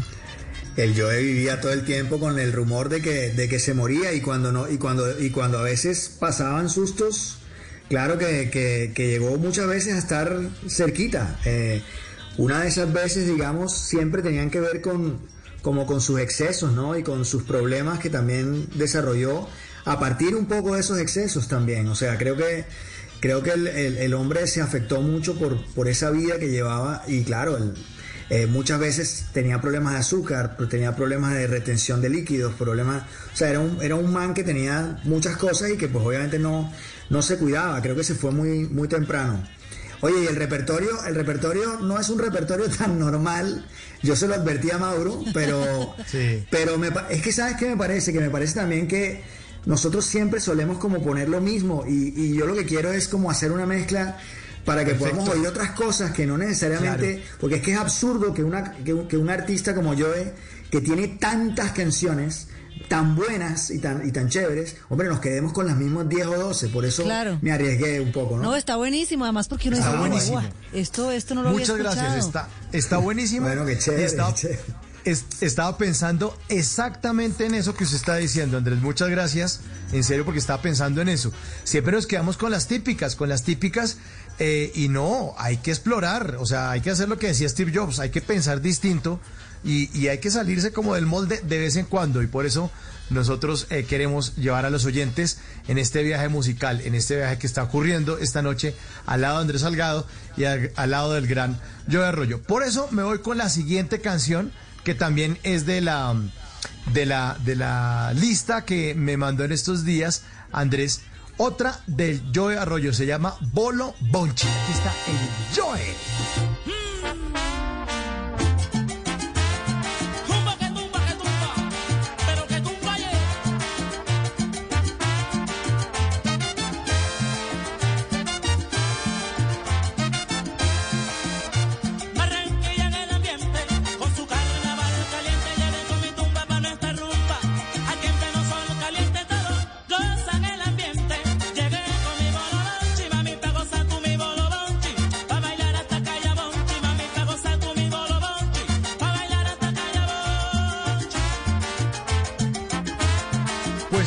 Que Barranquilla y toda Colombia esté conectada esta noche con Bla Bla Blue.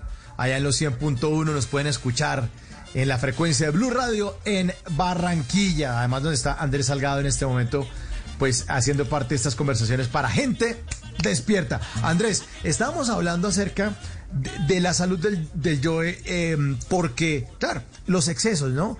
Finalmente a uno el cuerpo le pasa cuenta de cobro. O sea, usted se excede y después eh, Joe Arroyo debe a cuerpo humano la suma de por concepto de. Pues tarde o temprano, sí, sí, sí. cuenta de cobro. Sí, suena cruel, pero es cierto. Este, y creo que de alguna manera el, a, él, a él le decían cuero duro. Le decían cuero duro porque era un man que sobrevivía mucho a los, a los, a los bajones, ¿no? Yo, el man realmente era un man muy fuerte porque creo que el voltaje de él era, era alto, era, era, era fuerte. Y empezó, digamos, con el desorden eh, en, cuanto a su, en cuanto a su vida eh, desde muy chiquito. Acuérdate que el Joe arranca a los 14, 15 años, ya comienza una vida eh, de un cantante que podría ser de 20, 25. Joe fue muy precoz y creo que fue precoz para todo, hasta para morirse. Es un tipo que se muere apenas en, en la mitad de la década de los, de los 50 años, o sea que es una cosa en donde la gente apenas está empezando a coger vuelo, digamos. Y creo que, que ese, ese tipo de exceso se lo, se lo fue complicando, ¿no? Andrés, esta canción Bolobonchi es el título de la canción. Bolobonchi, sí. Tiene que ver mucho con Barranquilla y Barranquilla por supuesto le entregó grandes premios, 10 congos de oro. Además decían que él era el rey del carnaval. Hicieron tanto Congo que ya el carnaval no sabía qué hacer, digamos, ya era un cuento complicado porque ya eran demasiados Congos. Entonces crearon un Congo especial para él llamado el Super Congo, que es como que ya el man estaba fuera de concurso, ya sacó era absurdo. estadio. Correcto, entonces ya como que ya cualquier cosa, los cantantes que las orquestas como que decían, ya para qué tocamos si sabemos que todo se lo lleva él. Eh, Entonces el, carnaval, el carnaval dijo, vamos a crear una, un super Congo para que sea solamente para él. Eh, y creo que, creo que él siempre fue, pues como, como dice Mauricio, cartagenero, pero, pero Barranquilla lo, lo amó y lo adoró y lo acogió. y lo sigue queriendo. Lo, a mí me duele un poco porque siento que a veces, eh, como toda esta onda reggaetonera, a veces ha opacado otros ritmos y yo siento que el Joe se ha opacado un poco, pero, pero bueno, también son modas que van y vienen y yo creo que el Joe no se va nunca. Nunca se va a ir, nunca se va a ir. 11.31 y ahora vamos eh, escarbando la lista de Andrés Salgado. Aquí está una de la, una, una, una, una más te conozco, conocida. te una- conozco, dale, dale, dale. Una, una más conocida de Joe Arroyo. La musa original suena en Bla Bla Blue.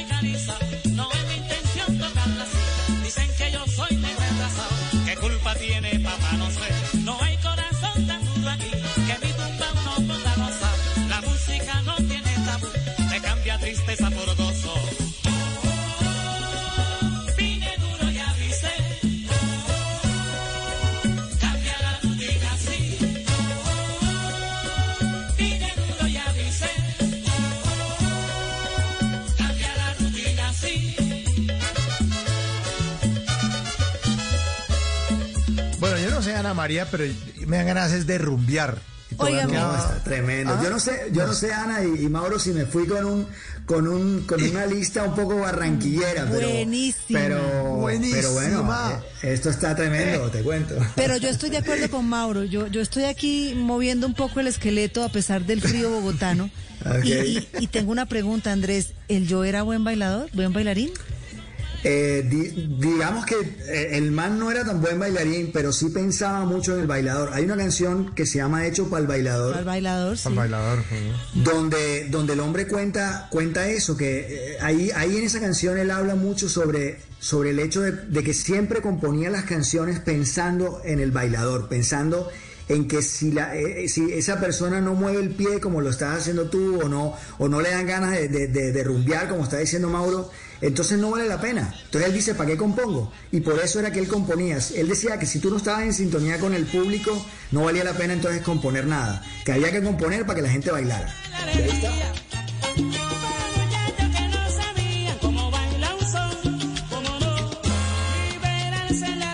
Eso nos dijo Fruco, ¿cierto? ¿Quién fue el invitado que nos dijo eso? Que pensaba en la gente Ah, que... mira tú. ¿O no? Era Mira tú.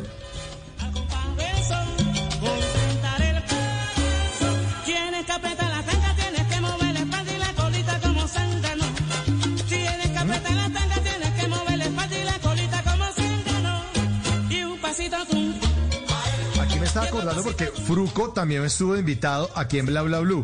Y me parece que él está hablando exactamente de lo mismo que, que, que usted nos está contando, Andrés.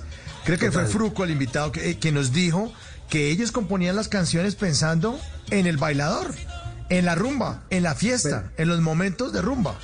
Es que yo creo que la cosa es así. A mí me parece que, que los artistas musicales y en general, todos los que estamos en esto, tenemos que pensar siempre en el público, cada uno desde su oficio. Me parece que si no, si no, si el público no es lo más importante, entonces ¿para qué estamos en un, en un camino en donde nos estamos dando todo el tiempo hacia el público y hacia la gente? Por eso es que es importante pensar siempre en ese, en ese público. Y al yo lo conocía al dedillo, o sea, Barranquilla le marcaba un poco la pauta y esas composiciones siempre llegaban y, y siempre eran un hit porque, porque claro, y luego se extendía para el resto de Colombia, pero realmente el público para yo era fundamental.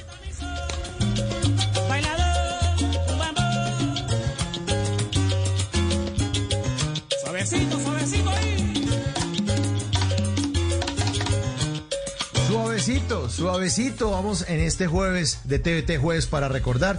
Me está aquí confirmando mi productor que sí, Fruco estuvo aquí con nosotros el 19 de agosto de este año. Fruco estuvo hablando, también le preguntamos muchas cosas sobre el yoe. Pero esta noche nos acompaña Andrés Salgado porque es el experto también, el yoólogo de cabecera aquí pues. Ojalá. Y tenemos, ojalá, no, pero hombre, por favor. Y tenemos otra de su selección. Esa Sí, canción, mira que por te, tra- traigo una Sí. canción que te traigo una canción para que vean un poco la hasta dónde llegaban como todos estos procesos y este viaje mental del Joe. Son canciones que, que seguramente se sorprenden porque, porque no está dentro del repertorio del colombiano, digamos, común y corriente. Y esta es una canción cantada en un dialecto que solamente él entenderá. Pero miren el viaje que se llama Siso Golé, mira esa vaina.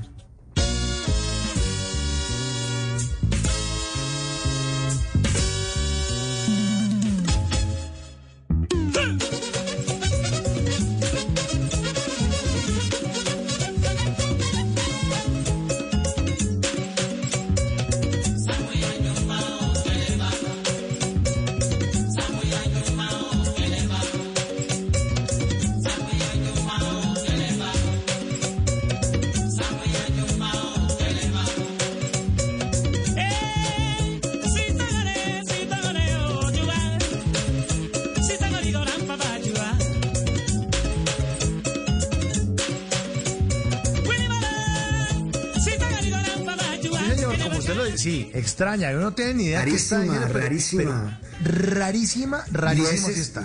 Mira tú hasta dónde llega el man y, y cuáles son los viajes del man eh, de, musicalmente hablando. O sea, eh, uno encuentra en la discografía de él unas experimentaciones que son bastante interesantes porque musicalmente el hombre, el hombre se montaba en su viaje y eso que está cantando, eso no tiene ningún lenguaje, eso es un- una improvisación ahí, un- un- una jeringonza que él se inventaba producto del, del- de la- de la- del viaje en el que estaba y de la música que lo agarraba y lo, y lo movía, ¿me entiendes?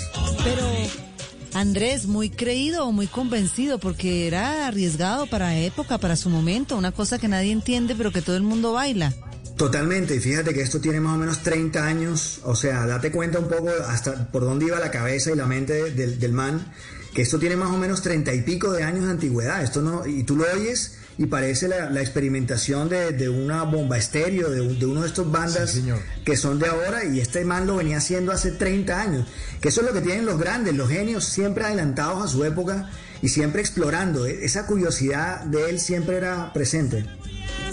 Legua, la que la manfa.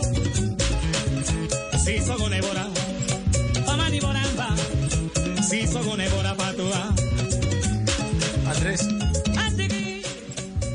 Y el Joe en algún momento tuvo o se acercó algo a la academia, al solfeo, o simplemente esto es eh, sentir, sentir la música, sentir la calle, sentir la rumba, sentir No, la las, noche. la- las composiciones de él eran cero académicas. De hecho, él, en cambio, sí se rodeaba de, de buenos músicos que yo creo que sí le traducían un poco lo que tenía. Él tenía, él, componía con una grabadora y entonces la- él, toda la, melodía, digamos, la hacía toda con la voz.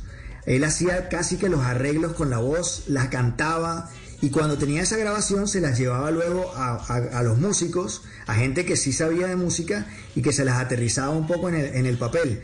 Como ejemplo Víctor del Real, o sea, el nene del Real, o Juventino Ojito, o el, o el Pino Ojeda, en fin, o Chelito de Castro, que son ya gente que ya sabe de lo que está hablando y ellos eran los que le bajaban eso.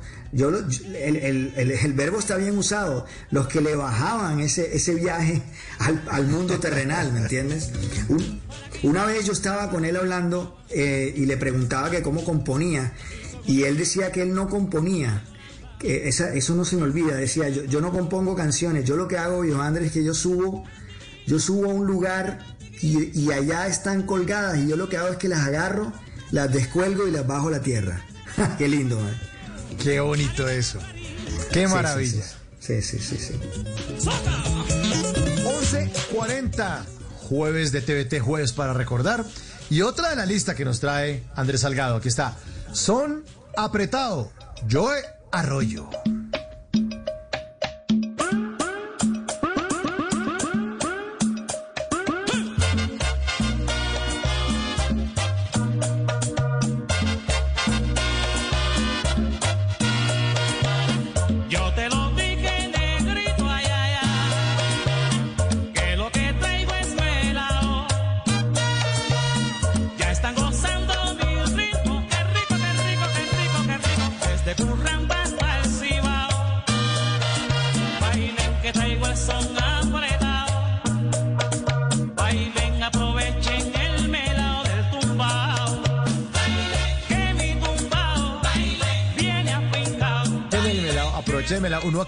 Punta de termo lleno de agua, Ana María, y oyendo esta música. No, esto está pero yo estoy que cruel. enveneno ese tinto.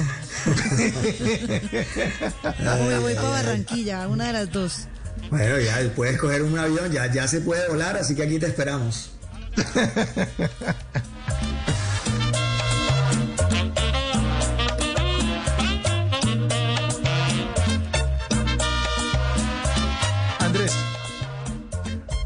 ¿con qué se quedó el Joe? ¿Qué no pudo hacer? ¿Qué tenía de pronto en la cabeza y lo sorprendió la enfermedad, lo sorprendió en los últimos días? ¿Con qué se quedó el Joe?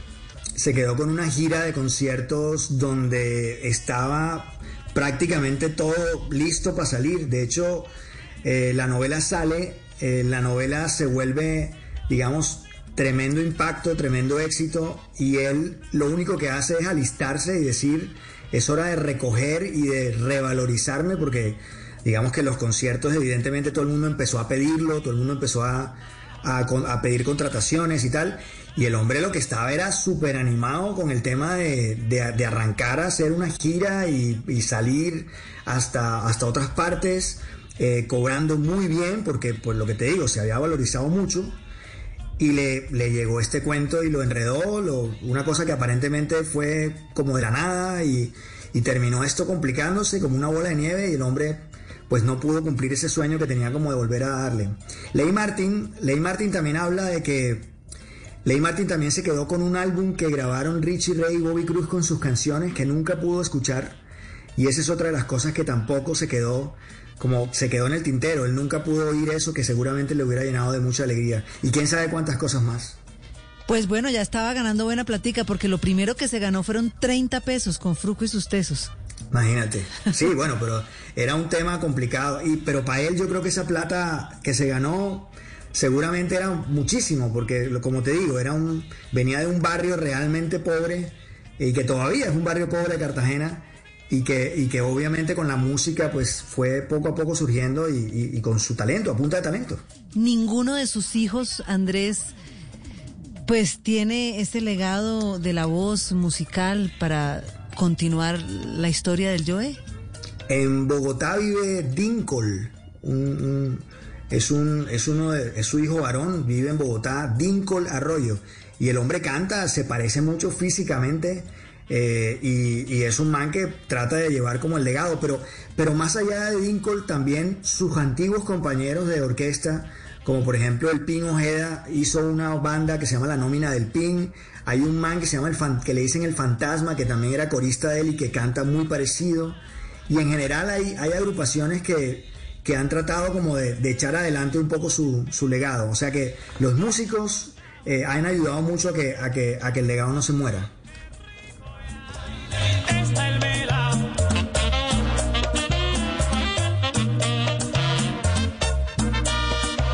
Pues para que el legado no se muera y para que siempre, siempre siga vivo el yo de Arroyo, estamos haciendo este jueves de TVT, jueves para recordar. Y otra de la lista de Andrés Salgado, aquí está Inocente, Inocente, el Joe Arroyo en Bla Bla Blue.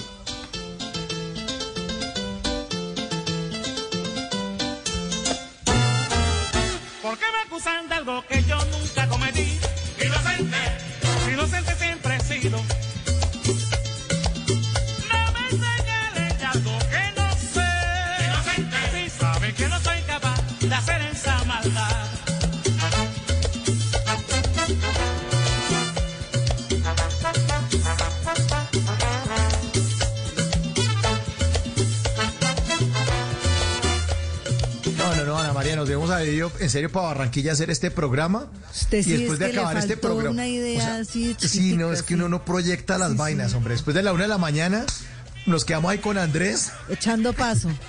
No, no, no, no recibimos a Néstor Morales mañana. No, no, no, nos que bueno. Esta canción, Inocente, Inocente de Yo Arroyo. Eh, ¿Cuánto tiempo tiene esta canción, eh, Andrés? Esta canción es de principios de los 90. De hecho, fue la primera canción en donde cambia de, de casa disquera. Esa canción está en un álbum que se llama Toque de Clase.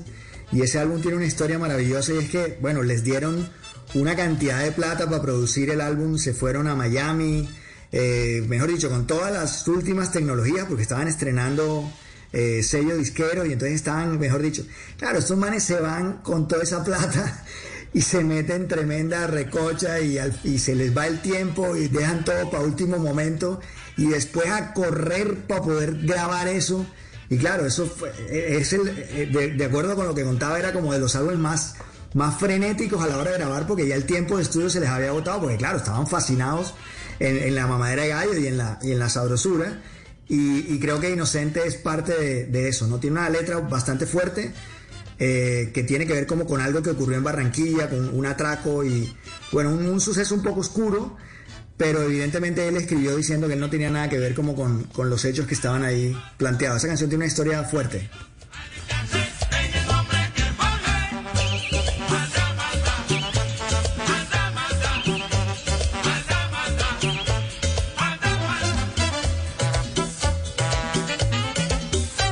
Andrés, ¿cuál fue el mejor momento de la carrera del Joey Arroyo? ¿En qué momento ya fue donde brilló y donde todo como que se le alinearon los planetas y todo le salía muy, muy Yo bien? creo que el punto más alto para mí, o sea, el punto más alto, digamos, ocurrió entre el 85 y el 90. Digamos que esos cinco años fueron absolutamente brillantes. O sea, creo que fue como el momento más arriba, donde él estuvo como en su plenitud de composición, en su plenitud de voz, eh, en, su, en su mejor relación como con la banda, tenía una tremenda banda y además una relación con la disquera, con el público, estaba lleno de vida, con una mujer que amaba profundamente, con unas niñas que lo tenían ilusionadísimo, estaba renovado, acababa de salir de una enfermedad, o sea, creo que, creo que ese, ese fue su gran momento, del 85 al 90, me parece a mí que fue su plenitud. No sé si sus mejores composiciones, para mí, pero sí, pero sí fueron las más comerciales y las que todos conocemos.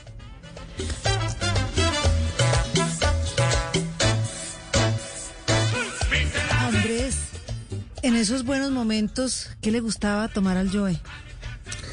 Pues la verdad, yo, eh, digamos que yo nunca estuve como con, con un tema de, de tragos. Yo alguna vez lo vi como tomando vino, que era lo que le parecía chévere. Pero digamos que frente a esos temas yo nunca lo vi. Digamos, todas las veces que he estado, que estuve con él, siempre fueron como momentos muy puntuales de, de hablar, como de entrevistarlo y ese tipo de cosas.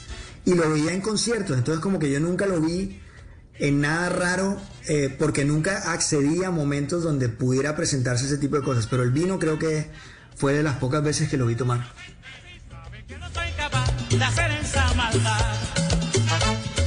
Pues como dice la siguiente canción, sus razones tendrá.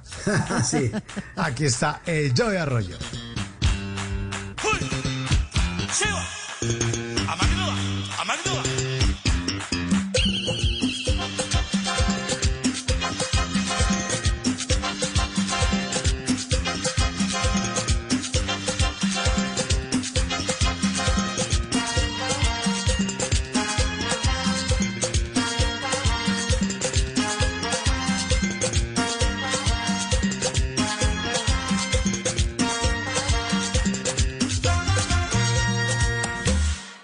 Razones tendrá.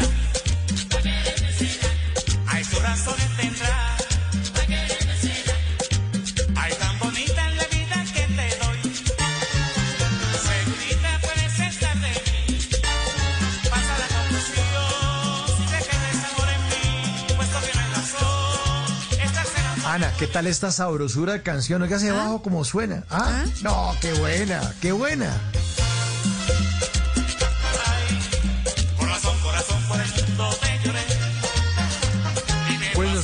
Nuestros oyentes han estado muy activos esta noche, Ana, en el 316-692-5274, la línea de bla bla bla que habilitamos para después de las 12 de la noche para que nuestros oyentes se tomen bla bla bla, porque aquí hablamos todos y hablamos de todo. No, desde el principio están felices y nos están comentando ahí de todo, de todo. eh, saludan, que les encanta el programa, que está muy chévere. Dice un saludo para toda la mesa de trabajo. Desde Nopsa, Boyacá, los escucho todas las noches. Felicitaciones. Firma Camilo, qué bueno el programa. Dice, está buenísimo el programa. ¿Cómo no, Camilo? Estamos calentándolo allá en Nopsa, porque también chupa frío como nosotros aquí en Bogotá.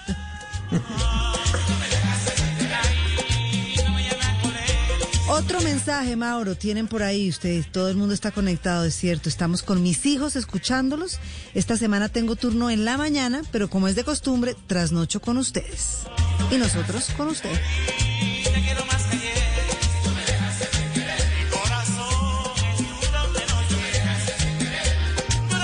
Esta noche, jueves de TVT, jueves para recordar en Bla Bla Blue.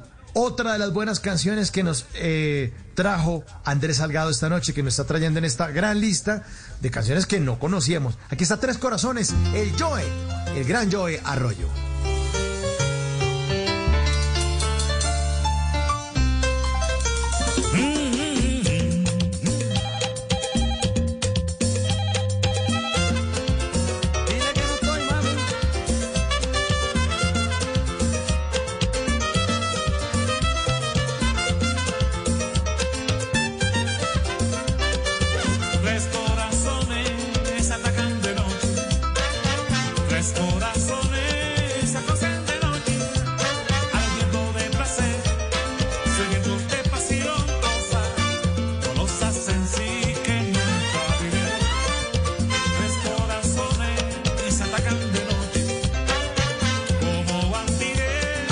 ¿Por qué fue tan controvertido el? ¿Qué- ¿Cuál era la discusión del Joezón? Hombre, porque lo que pasa es que dicen que, que a la larga no terminó, los, los detractores, digamos, los dicen que a la larga no terminó inventando nada, sino que lo que hizo fue simplemente agarrar eh, un, digamos, un, un ritmo que, que existe en Martinica que se llama souk, eh, y otros más que, que están en África como el sucus o el compás haitiano, y en general, digamos, como que cada, cada canción se parece a algo que ya más o menos es- existe en, esos otros lugares. Entonces como que su aporte realmente no es, no es mucho, pero uno oye, por ejemplo, las canciones eh, o canciones, a mí me encanta el souk, por ejemplo, de Martinica, que, que es una cosa maravillosa, y obviamente uno se da cuenta de que sí hay un aporte, de que hay, de que hay otro sonido, así como el Yamule Mao, uno escucha completamente un sello diferente y un intento, una búsqueda. Entonces digamos que la, la- la cosa está dividida y él siempre lo defendió, él, él creía profundamente en su, en su ritmo y, y creo que si había algo claro era que nadie en Colombia o nadie en Colombia puede confundir al Joe. O sea, yo creo que eso es una cosa que el sonido del Joe es un sonido que no se parece a nada y A eso nada. es algo que yo creo que él encontró y esa- eso no se puede negar, o sea, eso es, eso es innegable. Andrés, pero el Joezón es una mezcla como de salsa con porro, con champeta, eso se vale, es decir, por supuesto hay gente que dice que no y que no se inventó nada y que no, pero pero esa mezcla es válida para crear un ritmo.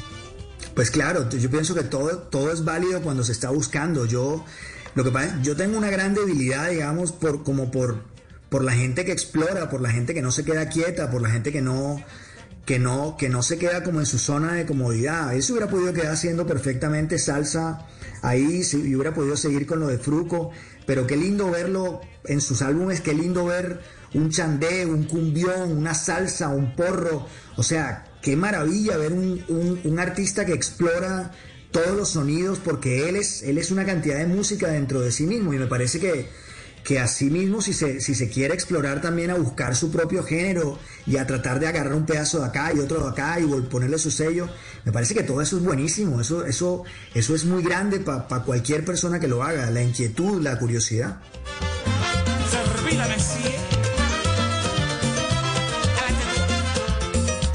Pues la música del Joe nos alegra mucho todo lo que todo lo que hizo, pues porque además es un referente muy conectado con la Navidad. Por eso Andrés Salgado nos tiene esa canción que se llama Papá Noel del Joe Arroyo. Óyeme eso.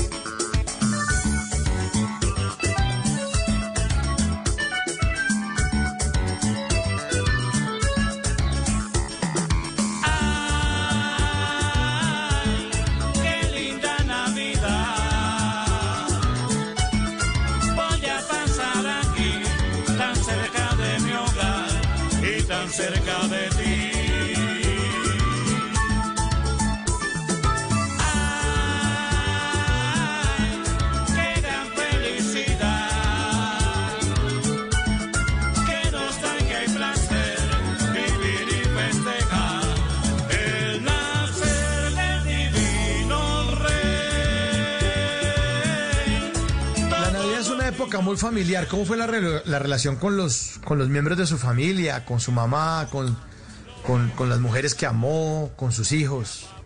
La relación de él con la mamá, pues digamos que siempre fue una relación muy cariñosa. Yo, él, él hablaba de su mamá como una, una mujer que siempre, pues como toda mamá colombiana, eh, de empuje, siempre cuidando a sus hijos, tratando de... Ella trabajaba en un hotel y muchas veces se traía las sobras de comida de- del hotel, que era un hotel pudiente, para que ellos vinieran a comer, digamos, en, la casa. Eh, y era una mamá que como, muchas mamás colombianas, siempre como muy protectora, muy preocupada de que sus hijos estuvieran bien. Y la relación de él con sus hijos también era buena. Eh, eh, siempre los hijos hablan de que, era un papá muy amoroso, muy, pendiente de ellos, muy consentidor. Eh, creo que el tema con él era básicamente las mujeres, el tema del amor.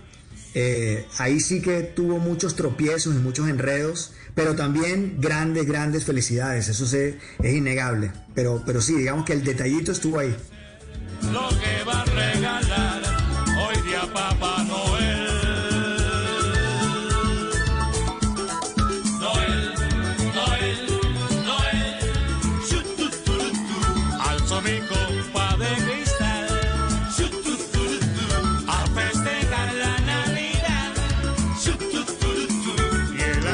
canción esta también. Nuestros es un oyentes siguen cover, haciendo... Mauro, es un cover, es un cover. ¿Ah, sí es un cover? Sí, Ah, es, un cover. es un cover maravilloso. De hecho, es un cover eh, de verbena fuertísimo en Barranquilla, eh, que se baila muchísimo, muchísimo en los barrios populares.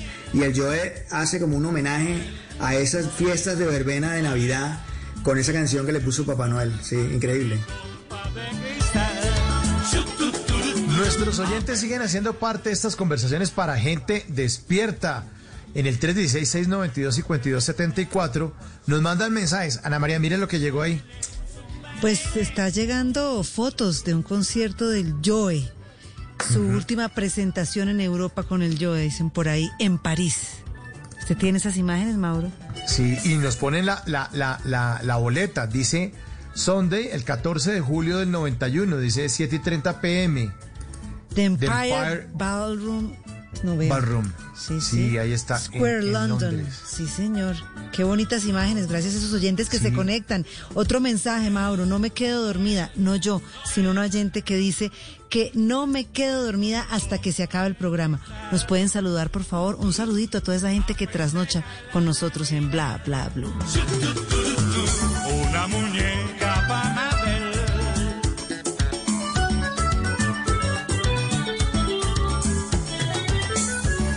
esta gran selección, ya para cerrar este jueves de TVT, jueves para recordar, Andrés Salgado nos trae esta, esta canción.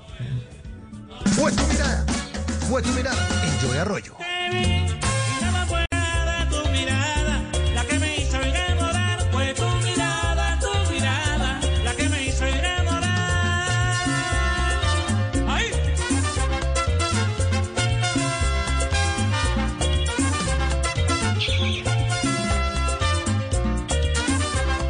Esa característica, ¿no, Andrés? El, el sonidito ese que hacía como un pájaro, el, el Joel antes de arrancar cualquier canción. Eso le decían el caballito, el caballito, era, era como el, el- el caballito, sí, sí, sí, hasta el caballito ahí, y entonces el man tenía como ese sonido, que ese es otro de los sellos de él inconfundibles, ¿no? El, caball- el famoso caballito. El caballito del Joe. Mira que estoy aquí desesperado por tu amor. Mira que estoy aquí, el que te ama sin razón. Y del caballito, ¿por qué a la abeja? Yo ya estaba eh, recogiendo mucha información del Joe y, y me, co- me corché en una pregunta que decía cuál fue al animal que le pusieron el nombre del Joe Arroyo y era la abeja. La abeja, yo ahí sí me perdí, no sé. Mira, ¿Qué- qué- te qué- corché y me corché. Me- en uno me eh, estaba recopilando Mauricio y, y Andrés y Oyentes información del Joe y decía, ¿qué tanto sabe usted? ¿A qué animal le pusieron el nombre del Joe Arroyo? Entonces yo dije, no sé, la hormiga o el mosquito, que a la abeja. Ahí le dejo ese dato a Andrés para que nos lo investiguemos. Ah, no, pero sí Ah, me bueno, suena. bien. Sí. Sí, sí. No, pero sí me suena, sí me suena, sí me suena. Fue una abeja, una especie que encontraron, esa noticia, Sí, sí, señor. yo la leí en algún lado. ¿Cómo Una especie que encontraron... Ay, toca, toca googlearla. Googleemos, googleémosla. a ver quién Googleemos, sabe. ahí lo vamos a encontrar. Porque sí, fue una especie y le pusieron como Joecilius, una, una, una, una vaina ahí, como medio en latín. Yo, sí, yo, yo vi esa noticia hace un tiempo. Hace Qué de voltaje. como es, sí, como de 5 o 4 años hacia acá.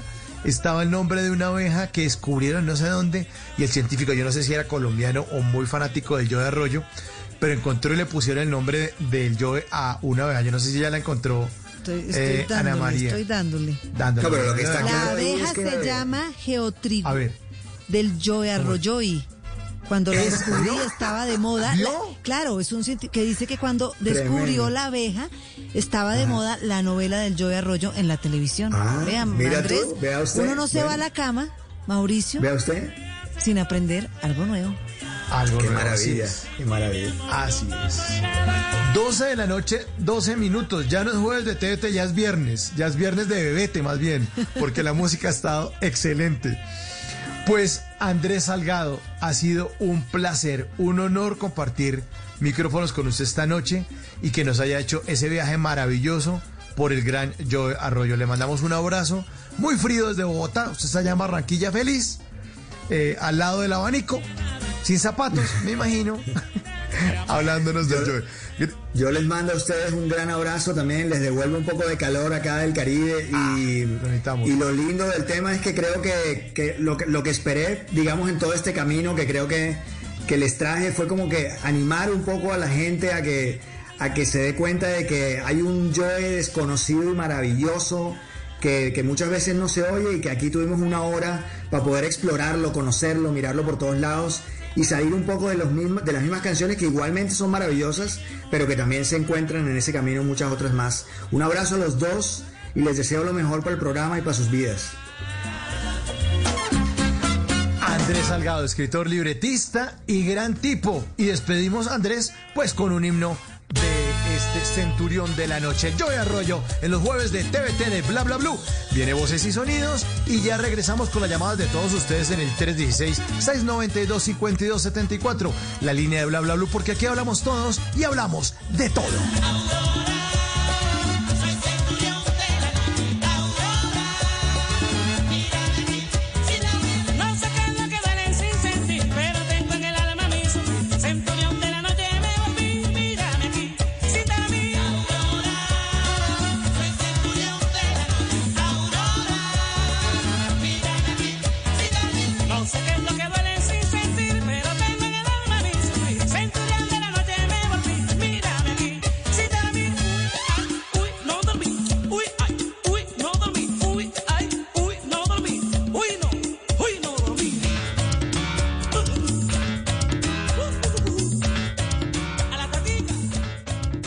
Las noches la única que no se cansa es la lengua. Por eso, de lunes a jueves a las 10 de la noche empieza Bla Bla Blue con invitados de lujo. Soy Lorna Cepeda. Yo soy Diego Verdaguer. Les habla Consuelo Les habla el chef Jorge Raúl. Hola, soy Carolina Cuervo. dicen la reina de la música popular. Yo soy Adriana Lucía. Tato de Evia. Blue, vamos a echar entonces el pote y el petaco. Con buena música, con historias que merecen ser contadas, con expertos en esos temas que desde nuestra casa tanto nos inquietan y con las llamadas de los oyentes que quieran hacer parte de este espacio de conversaciones para gente despierta. Bla bla blue. De 10 de la noche a 1 de la mañana. Bla bla blue. Con María Macausla, Simón Hernández y Mauricio Quintero. Bla bla blue. Porque ahora te escuchamos en la radio. Voces y sonidos de Colombia y el mundo en Blue Radio y bluradio.com, porque la verdad es de todos. La noticia del momento en Blue Radio. Ya son las 12 de la noche y 5 minutos, mucha atención que el presidente Donald Trump acaba de confirmar que dio positivo para coronavirus a través de su cuenta de Twitter. El mandatario estadounidense dijo, comenzaremos nuestro proceso de cuarentena y recuperación de inmediato. Lo superaremos juntos, comentó el, el presidente de los Estados Unidos. Recordemos que Donald Trump anunció que entrará en cuarentena junto con la primera dama de Estados Unidos, Melania, luego de una, luego de que una asesora cercana diera positivo para COVID-19. El mandatario estadounidense, quien se encuentra en el tramo final de su carrera para la reelección, se realizó el test de coronavirus y recibirá eh, o recibió ya los resultados de este, eh, de este, de esta enfermedad. Apenas se conoció esta información, los mercados de futuros empezaron a reaccionar. El Dow Jones cae a esta hora 1,17% y los mercados mundiales también empiezan a reaccionar a la baja. Esta es una noticia en desarrollo. Radio. 12 de la noche y 6 minutos. Eh, mucha atención porque persisten los bloqueos de los indígenas Misak en la vía panamericana a la altura del municipio de Piendamó, en el departamento del Cauca. Piden ser escuchados por una comisión del gobierno nacional. Víctor Tavares.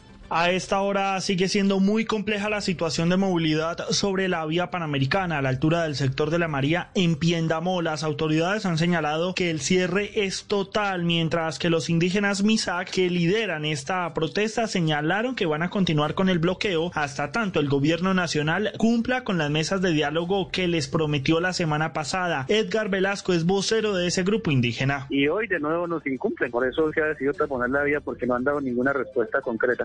Dado todo el tiempo del mundo. La convocatoria se hizo hace más de 20 días para la presencia de ellos. Ya depende de ellos. Entre tanto, la terminal de transporte de Cali acaba de informar que no se despachan buses hacia el sur del país por este corredor vial y los desvíos se están haciendo por la carretera alterna Suárez-Popayán. 12 de la noche y 7 minutos, los vecinos de un sector de Buenaventura asesinaron a un hombre de 38 años que supuestamente habría matado a golpes a su mamá. El agresor presentaba problemas mentales, informó la policía del departamento. Fabri Cruz. El acto de violencia intrafamiliar que terminó en tragedia se registró en el barrio Kennedy de la Comuna 7 de Buenaventura. El teniente coronel Dalmiro Rafael Eras, comandante operativo de seguridad ciudadana del departamento de El Valle, señaló que un hombre asesinó a su madre a golpes. Esta señora le fue quitada la vida con elemento contundente, golpes, y de la información preliminar que se tiene, el hecho al parecer fue realizado por el mismo hijo. Tiempo después, el agresor, quien estaba fugitivo, regresó al barrio. Personas molestas por lo sucedido atacaron al hombre de 38 años, quien minutos después murió producto de la paliza. La comunidad, algunos sujetos de la comunidad lo agreden, lo golpean y por último le generan eh, la muerte con unos impactos de armas de fuego. Una de las víctimas fue identificada por las autoridades como María Santos Díaz Banguera, de 54 años de edad. 12 de la noche y 9 minutos, el Ministerio de Defensa mantiene la recompensa de 80 millones de pesos por alias Ferley, señalado de extorsionar a comerciantes, campesinos y ganaderos del departamento del Meta. Daniel Beltrán.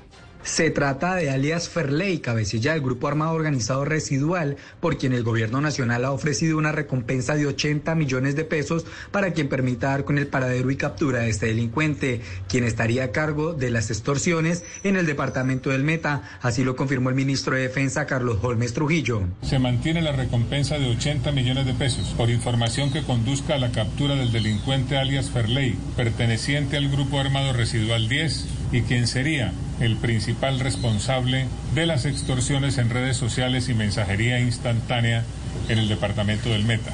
El señor ministro desde ya anunció que ha convocado Consejo de Seguridad Regional el próximo 27 de octubre, que contará con la participación de los gobernadores de Casanare, Caquetá, Guaviare y Meta, con el fin de fortalecer las operaciones contra la criminalidad, narcotráfico y los grupos armados organizados.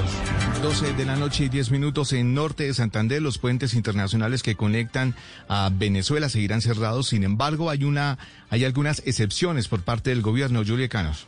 Por los puentes internacionales tan solo se exceptúan algunos casos como emergencia humanitaria, transporte de carga y mercancía, casos fortuitos o de fuerza mayor y también la salida del territorio nacional de venezolanos que desean ingresar a su país. Juan Francisco Espinosa, director de Migración Colombia. Los cierres buscan preservar vidas, cuidar personas y en ese sentido seguiremos desde Migración Colombia acatando las disposiciones del Gobierno Nacional y preparándonos para el momento en que se determine la apertura de los puntos fronterizos. Había gran expectativa por una eventual apertura de la frontera, sin embargo, hasta el primero de noviembre se podría determinar por parte del Gobierno Nacional si se abren los pasos fronterizos legales o no.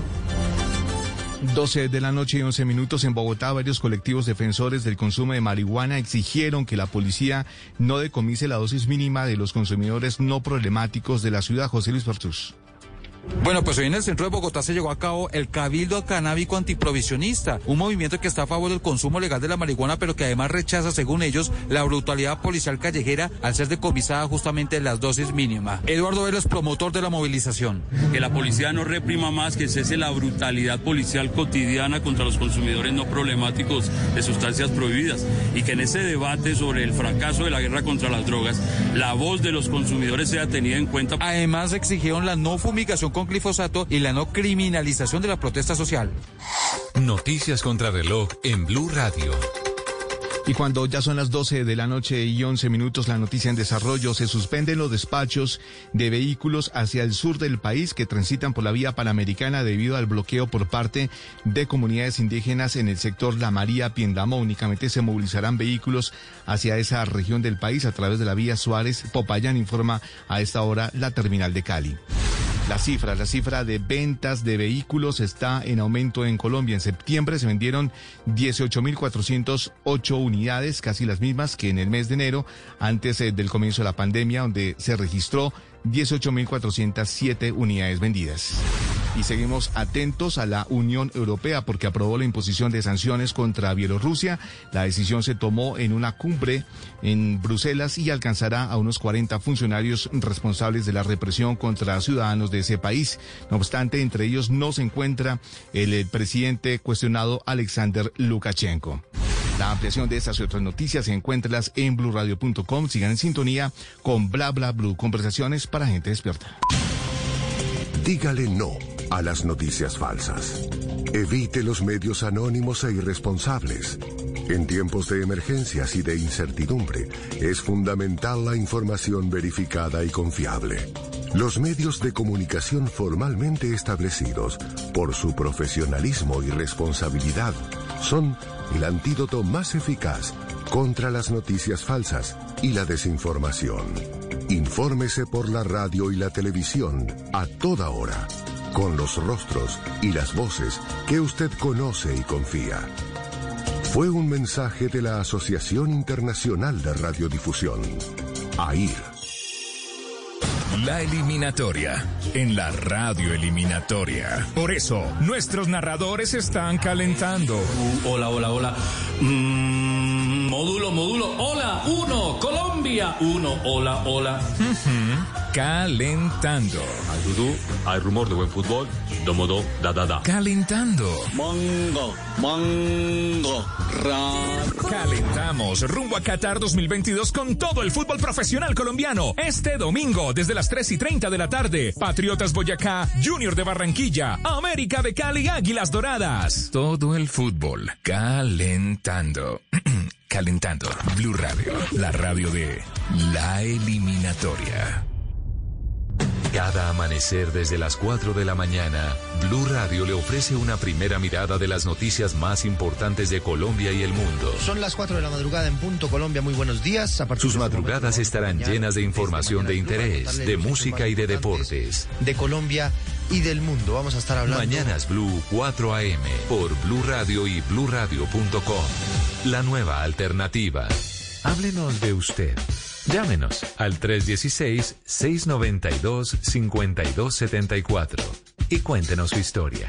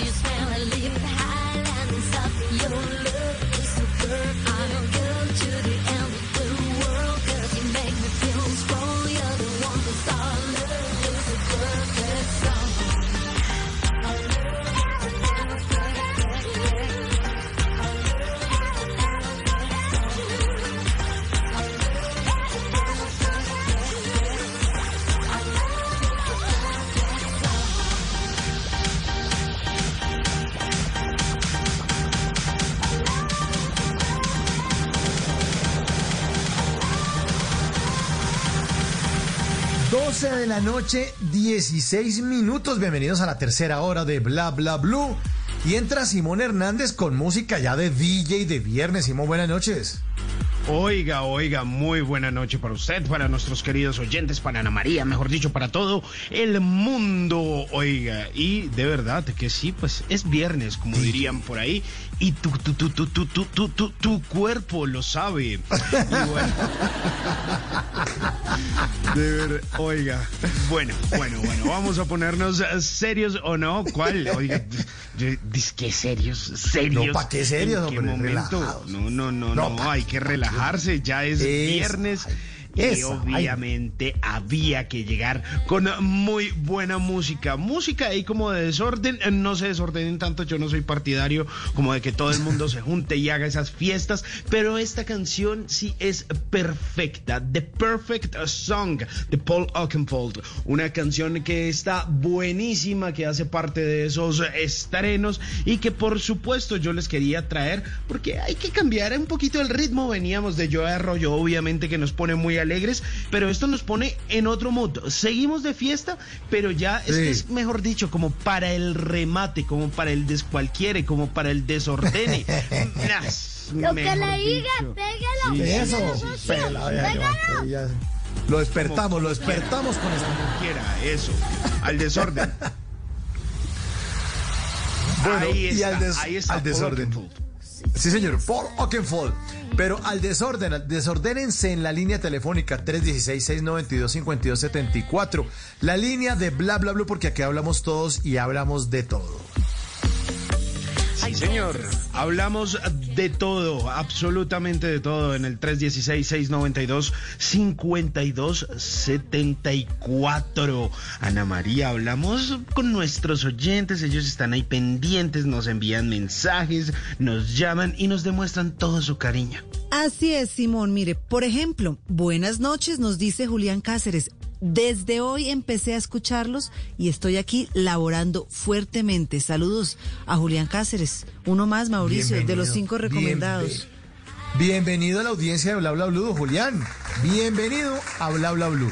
Ya sabes, estamos siempre de lunes a jueves de 10 de la noche a 1 de la mañana. Y si le gustó el programa, entonces se lo recomienda mínimo a 5, máximo a 10. Hágale, ese es el trato. Excelente el programa de hoy, mucho tema, mucho tema desde Andalucía Valle, tierra de la gelatina. Un saludo para todos, atentamente, María Auxilio. Un ¿Sabe saludo a la para tocaya de María Auxilio Vélez? Sí, ahí está. Me escriben mis compañeros del hospital y me dicen que también los están escuchando y me dicen que si les puede regalar un, fa- un saludo, por favor. Bueno, un saludo para, para los compañeros. Me imagino que es Claudia Cero, ¿cierto? La que nos escribe desde el hospital. Sí. Sí, la que sale, la que sale de turno a oírnos como a esta hora. Dice que por favor saludemos a todos los del hospital. Entonces, allá en Duitama, un abrazo para todos los eh, integrantes del personal, de eh, los personal, del personal médico, de enfermeros, de médicos, de de todos. todos, todos, la gente que está en la recepción. It's time for today's Lucky Land horoscope with Victoria Cash. Life's gotten mundane, so shake up the daily routine and be adventurous with a trip to Lucky Land. You know what they say. Your chance to win starts with a spin.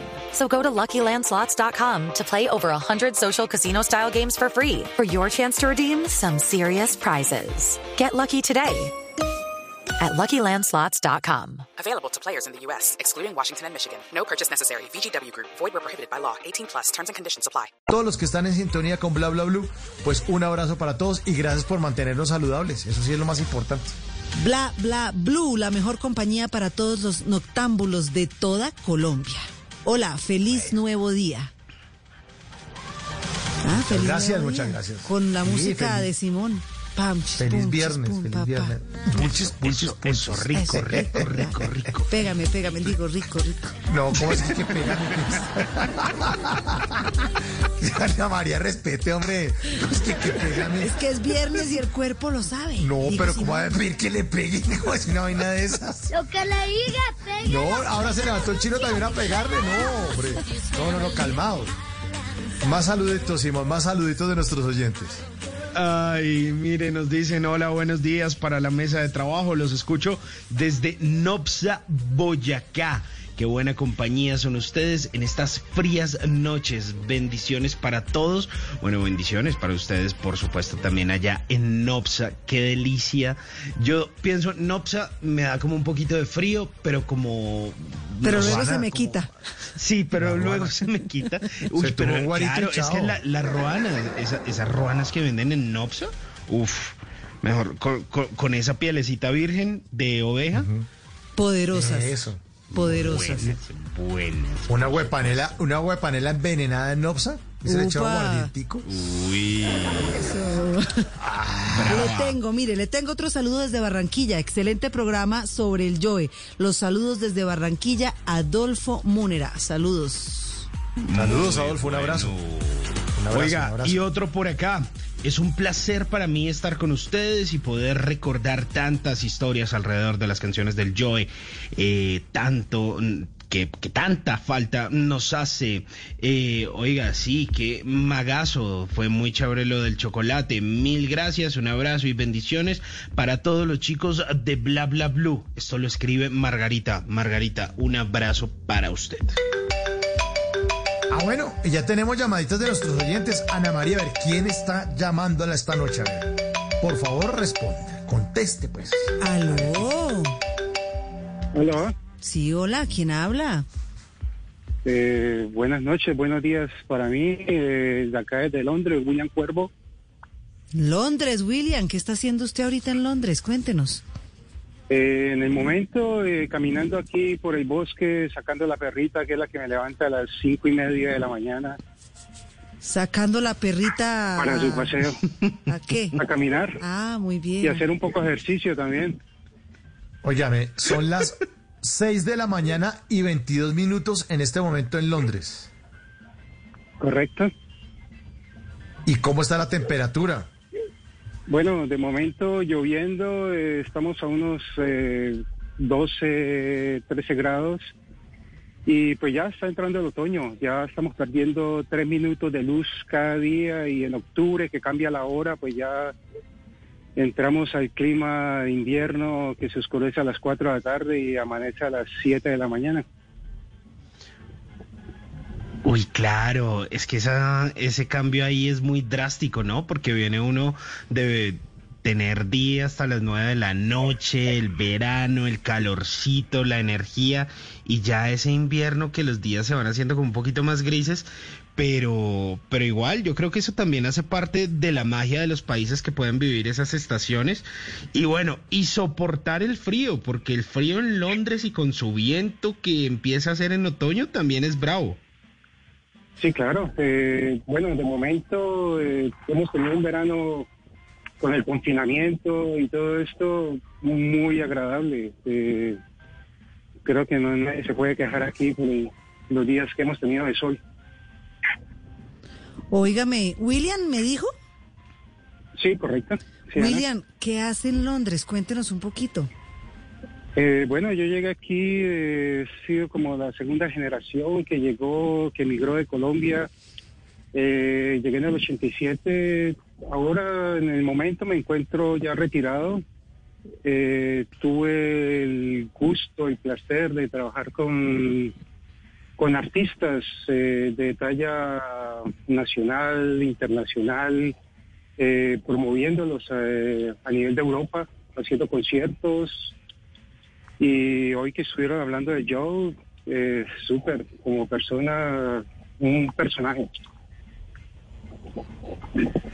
¿Y qué artistas promovió usted? ¿Con quién trabajó? Eh, bueno, en el comienzo eh, comencé como DJ, luego ya como con ganas de hacer un poquito algo más y el primer artista, que por cierto lo tenemos como un poquito en el baúl de los recuerdos, eh, fue el Negro Palomino. Claro, claro, era un humorista un increíble. humorista. De Súper. Sábados Felices, el negro palomino, famosísimo además. Eh, luego, pues con él tuvimos, eh, fue un éxito aquí, lo presenté en Londres, en París, y la gente que arrastró el negro fue algo impresionante. Claro, el negro palomino. Pero, eh, ¿y además lo veían colombianos o también eh, otros No, no, latinoamericanos de- también? La colonia, colombianos. La colonia. Sí, claro, y en, eh, en París que hay mucha colonia peruana, ecuatoriana también, seguidores. William, usted, usted fue el que nos mandó un mensaje eh, en el 316-692-5274 que era una boleta de un concierto del Joe. Claro, eso fue aquí en Londres, fue los primeros conciertos que recién llegado, pues buscabas qué artistas iba a presentar y, y sí, lo, lo trajeron aquí, eso fue en el 87 y luego creo que se presentó en el 91. Sí, aquí está la, la boleta que usted nos mandó, de la cual hablamos cuando estábamos en el jueves de TVT, dice, es Sunday, el domingo 14 de julio del 91 a las 7 y media de la noche se presentó el Joe Arroyo. Se guarda todavía esa boleta, 29 años después. Sí, sí, tengo una colección de todos los, los tiquetes que he ido a conciertos de rock, de y los artistas que, que he podido traer aquí a Europa. Eh, Bueno, comenzamos con el Negro Palomino, luego siguió eh, Elenita Vargas, Buenísimo. ese fue como el despegue, súper, el show increíble, estuvimos en Alemania, en eh, en Ámsterdam, en París, y la gente, los, la colonia, increíble con ella, muy chévere su actuación. Oiga, qué bueno eso y además pues que eh, los llevaban por toda Europa. Y luego de eso, ¿qué ocurrió con su vida? ¿Se dedicó a promover los artistas y cómo fue cambiando? ¿Usted se quedó en Londres, se amañó allá, eh, vive parte de su familia? ¿O cómo fue ese proceso y, y a, y qué se fue dedicando con el tiempo? Bueno, en el eh, 95 más o menos eh, me integré a una compañía que era eh, distribuidora a nivel de Europa, Música Latina Europa. Estaba en París y de ahí ya tuve contactos directos con disqueras de Colombia como Discos Fuentes, eh, Codiscos y se hacía la distribución aquí a nivel de Europa que sí, la cantidad de de gente de África que le gusta la música latina es increíble. Qué bueno, ¿no? Un embajador allá musical en, en Europa. De la música, además de Discos Bueno. Fuentes, que no hay nada más colombiano que Discos Fuentes. Sí, claro. Y eh, así de artistas internacionales, eh, fui el que primero trajo a Víctor Manuel aquí a Europa en el 98. Hicimos su primer concierto. Era su primer álbum que sacaba y luego de ahí ya siguió Santa Rosa, eh, Grupo Nietzsche y, y sí, organizando ya eventos a nivel de Europa, conciertos que hay festivales muy grandes. Aquí en, tenemos uno que este año fue cancelado en, en Bélgica, en Hostraten, que es uno de los conciertos más grandes que hay a nivel de Europa latinos. Qué bueno esto. Ah, oiga, qué chévere, pero usted sigue ahí dándole entonces al cuento. Oiga, y de los artistas que hay actualmente en Colombia, de los que están activos, de los que siguen haciendo giras, ¿cuáles están eh, yendo a, Euro- a Europa o a cuáles usted llevaría o con cuáles tiene contacto? Eh, bueno, como se dice, yo colgué los guayos hace unos 10 años, más o menos. Eh, te cansa. Esto, eh, estar viajando y estar en hoteles, estar con... Sí, a veces nos faltan los inconvenientes con ciertos músicos que vienen a exigir un poco y aquí en Europa la vida es, cara, es, eh, pero es como una, eh, no sé, como algo que lo impulsa a uno a seguir haciendo cosas y, y trabajar por el- la comunidad. Oiga, Wi- William, pero venga, ya que estamos a, a esta hora, ya son las 12.30 en Colombia, es de madrugada en Londres, pues aproveche y bote al agua a cualquiera de esos músicos que de pronto nos haya aportado también. Una, una anécdota ahí como que usted Hombre, dice... no sea tan "Mm, metido, hombre. qué Pero berraco". qué- Ok. Ah, ok. Eh, Bueno, así que recuerde, en Italia est- estábamos en Roma en un hotel con la orquesta de Sergio Vargas. Había un músico que siempre lo molestaban porque uno aquí tiene que darle las dietas a ellos. o las dietas o te invito a comer. Muchos prefieren las dietas porque es dinero que ellos pueden guardar para llevarse de regreso, que son un promedio de unos 30, 50 dólares por día. Ah, los, los, los había viáticos, los viáticos, ¿cierto? Las ¿Esas son dietas. las dietas? Sí. Sí, lo que uno le tiene que dar de comida al músico. Entonces ya le da unos 50 dólares y muchos piensan de que es eh, prefieren el dinero, pero ir a un McDonald's aquí te cuesta unos 15 dólares. En Suiza una, un McDonald's te estás hablando de 20, 25 dólares. No, pues por eso se llaman las dietas. Por eso. Y, y había músicos que siempre lo molestaban de que le escondían el dinero en la dieta o no le llegaba y estamos en recepción y él comienza como a argumentar con ellos, pero era su forma de como de, de molestar. Y en eso se fue a la habitación, bajó, eh, sacó un palo, comenzó a perseguir a los músicos, ya el de recepcionista me puso nervioso y yo le dije, no, no, tranquilo que están jugando. Jugando a los 10 minutos, 5 minutos estaba la policía ahí y se lo querían llevar y esa noche era la presentación. Y, bueno, eh, tratar de negociar con la policía un poco difícil cuando no hablas el italiano, pero al final de cuentas accedieron a, a no hacerle ningún cargo ni nada de eso. ¿Qué tal eso? Por ponerse de bulloso y, y- Sí, claro, y pero es pienso que parecía como si fuera el tropel, pues, que típico, pero uno como latino sabe que están es molestando, pero no, la gente lo toma aquí muy en serio. Que no, era, era jodiendo, venga, fresco. Ay, se va a poner ahí. Ay, ya, venga, venga, señor policía, venga. Claro, además esto en italiano, como enredado, como enredado. Sí, sí, los gendarmes allá son un poquito eh, muy muy bravos, la forma en que te hablan. Sí, no, me imagino, me imagino.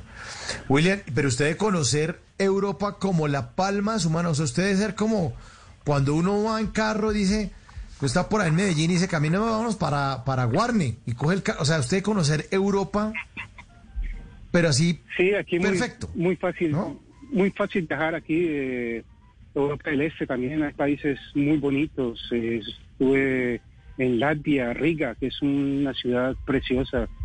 Eh, lo que ya es Praga y toda esa parte de- de- del este. Óigame, William, y en esos viajes y con tantos artistas, eh, ¿qué idiomas aprendió? O por lo menos ahí los, los maneja un poquito. No, yo con el francés eh, pues entiendo un poco y ya eh, pues con el inglés te defiendes en cualquier sitio. Y, y no le han que dado tú también ganas de... hablas muchos idiomas, ¿eh? Sí, claro. Sí, eh, Ana María habla muchos idiomas, habla de todo, Sí, claro, hasta carreta. ayer. Pues, eh, ¿qué, qué colombiano se vara en el mundo? Ninguno. Vea un poquito de francés, ahí chascarriendo el inglés y el español, véalo. Ha llevado mito. Los que usted vio, una cantidad. Oh. Y- Venga, William, eh, la perrita que está haciendo. No, aquí caminando, con, se encuentra con sus amigas aquí en la mañana a ladrar y a correr. eh, hay un par de venados aquí en el bosque y esa es la diversión de ellas. ¿Cómo se llama la el perrita? ejercicio. Luna, Luna. Vea usted. Luna. es una labrador negra. Le puso nombre ahí en español. ¿Y no extraña la tierrita? No, es que bueno, usted no después, 33 años después, usted, no, ya. No, no, ¿Ya se volvió Colombia, inglés? No, ¿O no, no? no, totalmente. Cuando voy a Colombia disfruto mucho. eh, trato de ir cada dos años que todavía tengo a mis padres y, y estar pendiente de ellos, de los viejos. Sí, claro. Oiga, William, Eh, ¿y usted también-? Ah, eh, también que continúe, continúe. No, no, eh, así que se me vino como un recuerdo de mi niñez. Eh, mi hermano mayor, eh, yo crecí en el barrio Versalles, ahí en el norte, en, en Cali, y eh, él era amigo de Andrés Caicedo. Y yo de Ah, no niño, puede yo tendría. Unos, yo tendría unos seis, unos ocho, diez años, y me les pegaba a esas en los parches. No. Y- pero era, era otra mentalidad en- para la época, increíble. Uy, no puede. O sea, usted conoció a Andrés Caicedo y cuando, él- cuando estaba Pues escribiendo niño. y todo eso, de niño, Pues claro, de niño, pero. mi hermano sí era José sí andaba con ellos era el parche que tenían a veces E incluso en Madrid hace unos años unos 20 años eh, ahí en la eh, por Sol donde están los teatros vi una obra de teatro de Angelitos Empantanados Claro. una obra increíble Mm. Increíble. ¿Y ese parche era con Sandro Romero Rey? ¿Tengo entendido? En ese tiempo yo estaba de niño, yo solamente cuando ellos se parchaban, uno de niño como que trata de seguir los pasos del hermano mayor. Del hermano estar con mayor, él, claro. Claro. Ya cuando dice chite, Carlos- chite, vaya para la casa. que chiste, chiste para la casa. Con Carlos Mayolo era ese parche, ¿no? También. Sí, claro, claro. ¿Y qué tal director de cine? Bravo, ¿no? Bravo. Esa gente le pegó mucho a la, a, a la rumba y a la bohemia y al arte. Unos duros, además. Una generación caleña dura. El Caliwood, sí, señor. Sí, señor. Oiga, qué buenas historias, William, hombre. Pues mire, muchas gracias por comunicarse con nosotros aquí en Bla Bla Blue. Un abrazo muy grande desde Colombia. Eh, llámenos siempre a contar historias porque usted me dijo que está, podría dedicarse más bien a escribir un libro sobre todas esas historias de los artistas, de los que no hacen bulla en el lobby del hotel y de los quieren arrestar y de cosas bien interesantes. Un abrazo, William, allá Sí. en Londres. No, no. Gracias por, hacer parte de estas para conversaciones para de gente trabajo. despierta. Muchas gracias. Y para los- la gente que está en los controles, que también eh, tienen mucho que ver con, con ese complemento para ustedes. Exactamente, usted que ha estado en la industria sabe eso, nuestro productor Diego Garibello, que es el maestro de este programa, y al lado está Juan Zanabria, eh, que, que pues de Cali para el mundo, ah, caleño, vea, ese, ese también Caleño. es, claro, usted sabe que aquí no estamos improvisando, ¿no? se, le- se les brinda calidad. Ahí está Juan David Zanabria. Y Diego me propone que le dediquemos una canción. Siempre que despedimos a nuestros oyentes, les dedicamos una canción que tiene que ver con algo. Y aquí está para William, allá en Londres. Sí, señor. Londres de Luis Felipe González, para que no se le olvide la tierrita, hombre. Un abrazo. Gracias para todos ustedes y los oyentes. Buenas noches. Chao.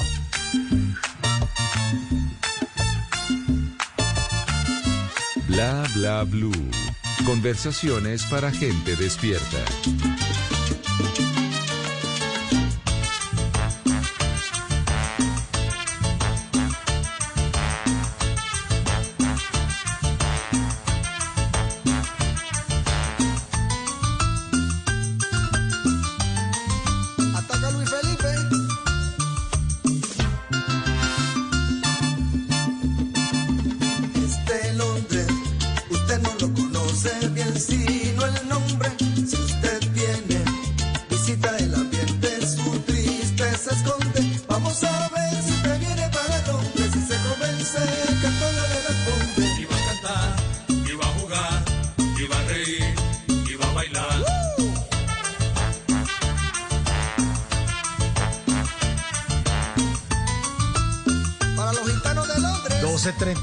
Buenas historias las de nuestros oyentes. Definitivamente ese es el programa de la gente despierta.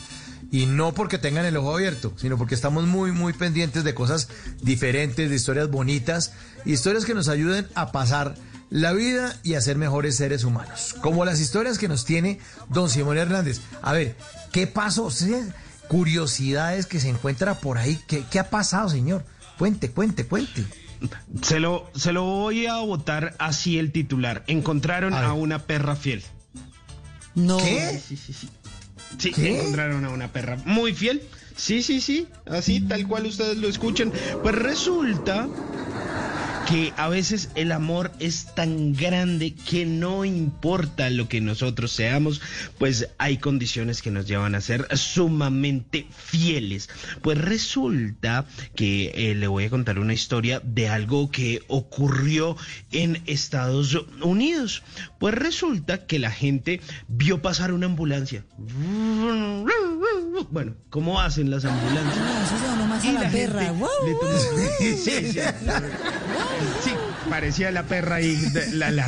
Y resulta que había una cámara por ahí de un medio de los Estados Unidos, que es ABC. Y resulta que iba un señor, así como nuestro oyente, como William, por el parque, paseando la perra. Iba paseando la perra. Entonces iba paseando la perrita, no sé qué, la cosa, cuando de un momento a otro se desmayó repentinamente, resulta que era un paro cardiorrespiratorio y pues llegó la ambulancia, llegó todo eso, trataron de salvar al señor, nadie le paró bolas a la perrita. Y la perrita, pues ni corta ni perezosa, se montó en la ambulancia. Pero resulta que abrieron la ambulancia, cerraron la ambulancia y dejaron a la perrita por fuera. La perrita se encaramó en la parte de atrás de la ambulancia.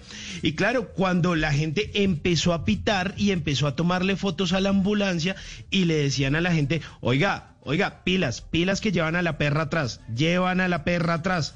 Y, pero, no entendían hasta que la ambulancia paró y las cámaras y el video se hizo viral en las redes sociales, pues la perrita le fue tan fiel al señor que la estaba paseando, obviamente a su amo, que llegó casi que hasta las puertas del hospital encaramada, nadie sabe cómo hizo para agarrarse la berrionda perra esa, pero acompañó a su amo hasta las puertas del hospital. Ah, hágame el favor. Eso sí es síntoma de muchísima, pero muchísima fidelidad. ¿Quieres saber cómo se agarraba la perrita y cómo es el video de la perrita más fiel de la historia que estuvo ahí detrás de su amo cuando lo llevaron al hospital? Ya mismo se las voy a compartir en arroba Hernández Simón para que ustedes vean cómo es la historia de esa perra fiel. Esta historia, oiga esto. En Colombia. Sí, Daniela Murcia, en Ibagué.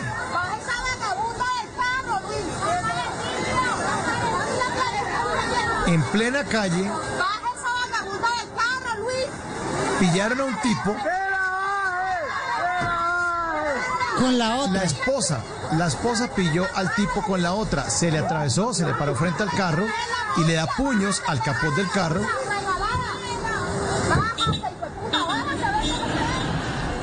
Y ahí está.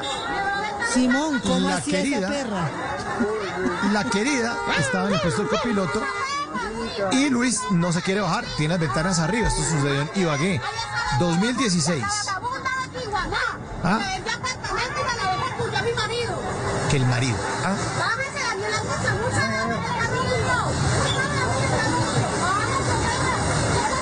En pleno, en pleno centro de Ibagué, en la carrera segunda, entre ca- calles 13 y 14, donde una mujer para la camioneta, al parecer de su propiedad, y le reclama a su esposo que baje, que baje. Y la gente empieza a gritar que bajen la perra al carro, o sea, la solidaridad colombiana, ¿no? Oigan. Sí, señor.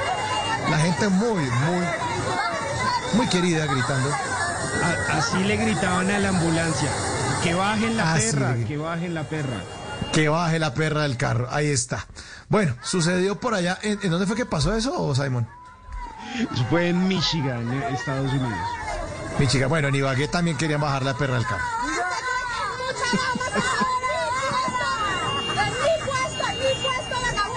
Es que era el puesto de ella, no de la perra.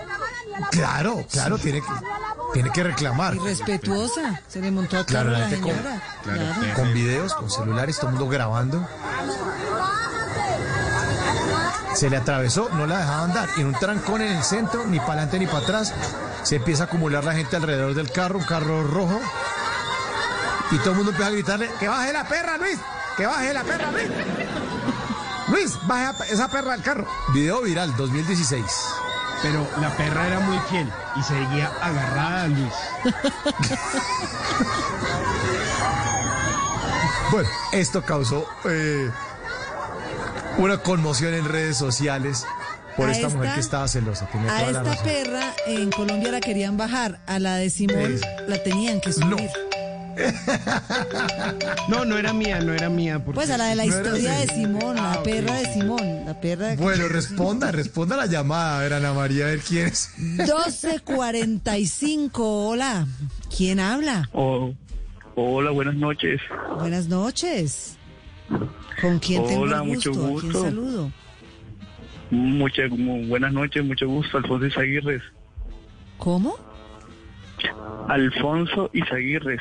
Alfonso, ¿dónde está? No, les mando un abrazo grande desde Malambo Atlántico. Uy, qué rico. ¿Calorcito? Uy, demasiado, te cuento. Y hoy hubo un día que el sol estaba así como picante. Uf, El no. mono en su esplendor. uf, demasiado, se sentía muy feo, la verdad. ¿Qué está haciendo usted a esta hora? Que es que, que no echa para la cama. No, pues, pues no pasando el tiempo como los jóvenes de, de hoy en día, viendo memes, pues. ¿Qué más se hace un, un viernes en la madrugada? Y, Eh. escuchándolos, nunca me los pierdo. En la hamaca o en la mecedora, ahí en la puerta, echándose fresquito. No, no, no. Lamentablemente, uy, no, lamentablemente el sector donde vivo no, no, no, a esta hora no se puede sentar en la puerta. Lo dejan sin hamaca. Me dejan sin hamaca, sin teléfono, sin nada. Toca adentro, sí, encerrado. Sí, sí. Mejor, mejor acá adentro, aquí estoy seguro. Ah, qué bueno, qué bueno, Alfonso, qué bueno, qué bueno. ¿A qué se dedica usted, Alfonso?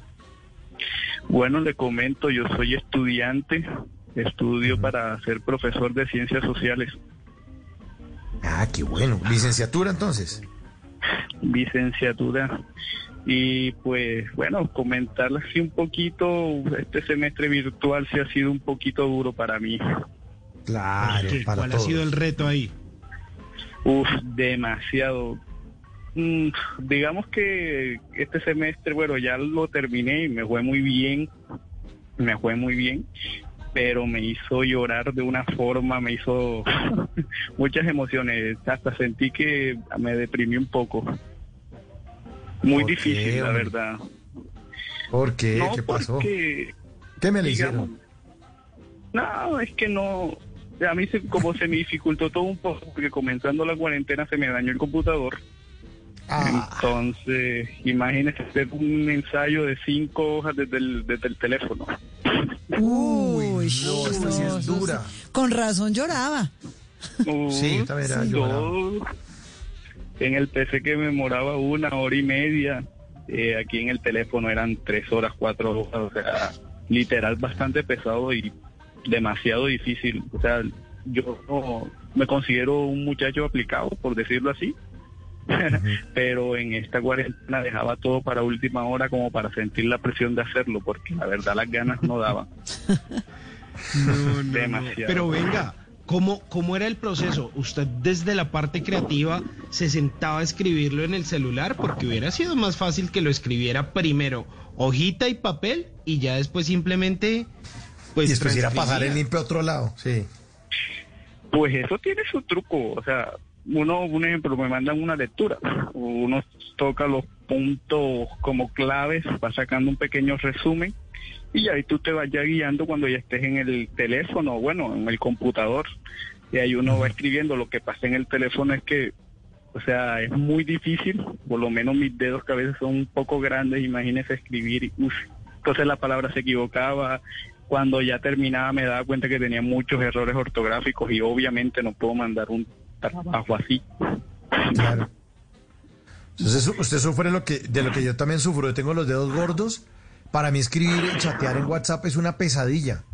Es una pesadilla, porque escribo y siempre escribo lo que no es. Siempre, siempre me toca devolverme. Es hartísimo. No, yo con cuando uno manda la palabra que después lo toca corregir, eso es, hasta da pena un poquito. Ah, sí, eso me pasa a mí. Ya les mando vaina y después. Y, bueno, el, autocor o el autocorrector le pone uno otra palabra. Uno escribe una y le pone. dice, pero entonces uno se devuelve. A ver, que no. Eso no es lo que quiero decir, hombre. Se demora mucho tiempo. ¿Y dónde No, está estudiando. Alfonso? ¿En qué universidad está Bueno, estudiando? Ah, bueno, este, yo estudio aquí, tengo, tuve la facilidad, bueno, este, la facultad de poder entrar a la educación pública, a la Universidad del Atlántico, exactamente. Buenísimo. bueno, espere- y, y pensar en grande, una universidad que me ha brindado muchas puertas y espero ser alguien bastante Sí. ¿Con qué sueña? No, claro, eso sí es como dijeron en un programa en esto, en estos días, el mundo es de los locos, el que hay que pensar en grande. Eso es cierto. ¿Y con qué sueña? Le pregunta Simón. ¿Con qué sueña usted? Uf, bueno, si le contara mis sueños sí es un poquito utópico. No, Pero- cuéntelos, cuéntelos, cuéntelos. Bueno, yo, mis mayor sueños, por lo menos en esta parte, es ser un buen académico. Sí, me gusta bastante ese, ese punto, de la investigación y todo eso. Y mi sueño es que me paguen por ir a, por viajar y que me paguen por, por dictar una conferencia. Ah, no, pero eso es posible. Uf. Yo pensé que iba a decir que, que ser astronauta pasado mañana, una vaina así que uno dice, no, pues de pronto muy jodido, pero... No, pero, pero, que a usted le paguen por sus conocimientos y por ser un speaker, uf. Que, pues, que tiene que trabajarlo, o sea, no le va a pasar el año entrante, pero sí tiene que trabajarlo.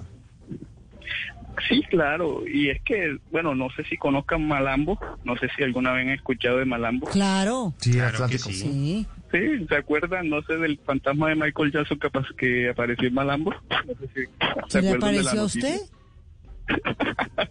No, no, no, no tuve fantasma, pues. Ah, bueno. No, menos mal. Pero sí, aquí se caracteriza por muchas cosas, entonces, digamos que el ascenso o la movilidad social es la palabra. y En esta parte es bastante complicada, por decirlo así. Entonces, es un poquito más duro, un poquito más duro.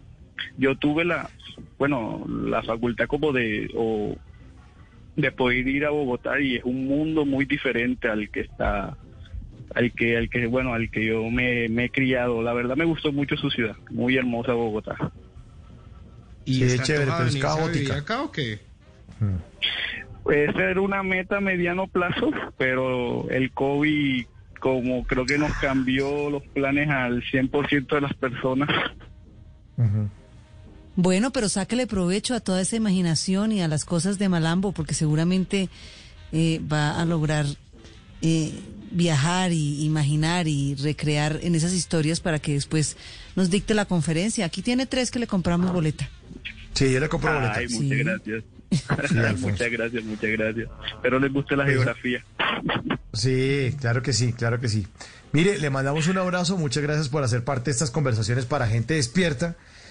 Un abrazo para toda la gente allá en el Atlántico. Y sabe, como buen oyente de Bla Bla Blue, que nosotros despedimos a nuestros queridos oyentes con una canción que tiene que ver con algo de lo que nos contó. Entonces, esto es para Alfonso, que solamente está haciendo trabajo a través de el celular. Sí, el celular suena en Bla Bla Blue. El Yao y el Sa. Un abrazo, Alfonso. Un abrazo, buenas noches. Chao. Excelentes periodistas. Gracias.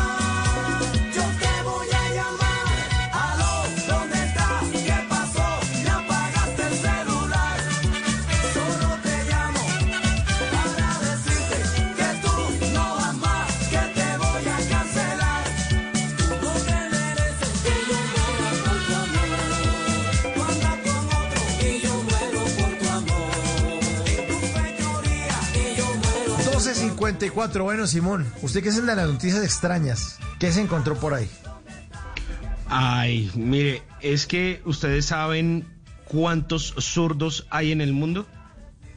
Mm, no. ¿Ya, ¿ya hicieron el censo o qué? Sí, hicieron el censo y hici- e hicieron un estudio científico tratando de dar esa respuesta y dicen que van a más o menos aproximadamente son un 10% de la humanidad. Los zurdos, o sea, los diestros somos un poquito más, los zurdos son aproximadamente el 10% de la humanidad e hicieron un gran estudio en Inglaterra para tratar de resolver eso. No sé qué tan útil o qué tan inútil pueda llegar a ser esto, pero encontraron varias curiosidades y es que, por ejemplo, la edad promedio de vida es de al menos nueve años menos que la de los diestros. ¿Y O sea, por qué? ¿Porque no pueden agarrarse las escaleras y se caen o qué? Cuál sea la razón. Dicen, por ejemplo, ¿ustedes saben quiénes eran zurdos? Leonardo da Vinci y Vicente Van Gogh. Eran, bueno. eran, eran tipos muy zurdos, no de izquierdosos, no, eran zurdos, eran zurdos, Eran por zurdos. ejemplo. Sí, el 10% de la humanidad aproximadamente eh, es zurda. En Reino Unido es el 6.8%, en España es el 15%. En Latinoamérica se dice que es aproximadamente el 12% de la población es zurda, pero que además dicen que tienen una mayor capacidad de reacción ante las cosas, que son muchísimo más hábiles ante las situaciones y que en la mayoría de casos, según este estudio de la Universidad de Oxford, ojo que no es cualquier cosa. No es de tienen- garaje. no, no, no, no, es como hay el, el instituto, eh, el instituto círculo. No, no, no, no, no. No, no, no, es no, ese eso. Eh, dicen que tienen una mm, mejor y mayor inteligencia emocional, una mayor habilidad para resolver esos problemas emocionales. Entonces, si de pronto usted es zurdo, pues lo felicito porque su inteligencia emocional es mucho mejor que la de nosotros los diestros, pero la mala noticia es que seguramente va a vivir menos. Vive menos, pero vive feliz emocionalmente. Ahí ve. Le tengo una buena y una mala noticia. Y una mala noticia. ¿Con qué se queda? 12.57. La mala noticia es que hasta aquí llegamos por esta semana y la buena es que sí vamos a volver el próximo lunes a las 10 de la noche. Vamos aterrizando, vamos aterrizando, vamos llegando casi al final de Bla Bla Blue. Con esta buena canción de Anti Andy Montañez. Me gusta, me gusta, Bla Bla Blue.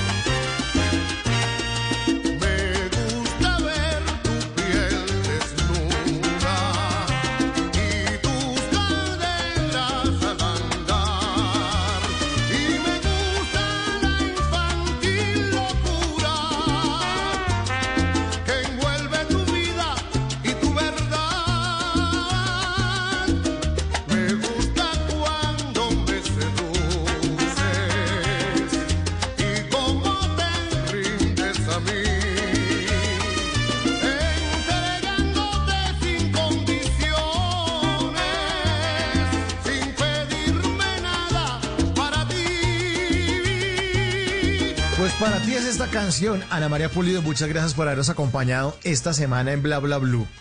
Compañeros, para mí, como dice el señor Montañez, me gusta, me gusta cada vez más, bla, bla, blue. Gracias. Bueno, y esta, y esta, y esta es su casa. Ya sabemos que su casa es Casa Blue, que los oyentes la pueden seguir siempre, desde las 10 de la mañana los sábados, porque ahí está usted al lado de Patricia López, pero este Bla Bla Blue siempre será su casa, Ana María. Muchas gracias. Espero volver muy pronto. Los quiero, los admiro. eh, ya tengo mis cinco recomendados. No le voy a decir a más de 10. Esto es un éxito. Me gusta. Bla, bla, blue.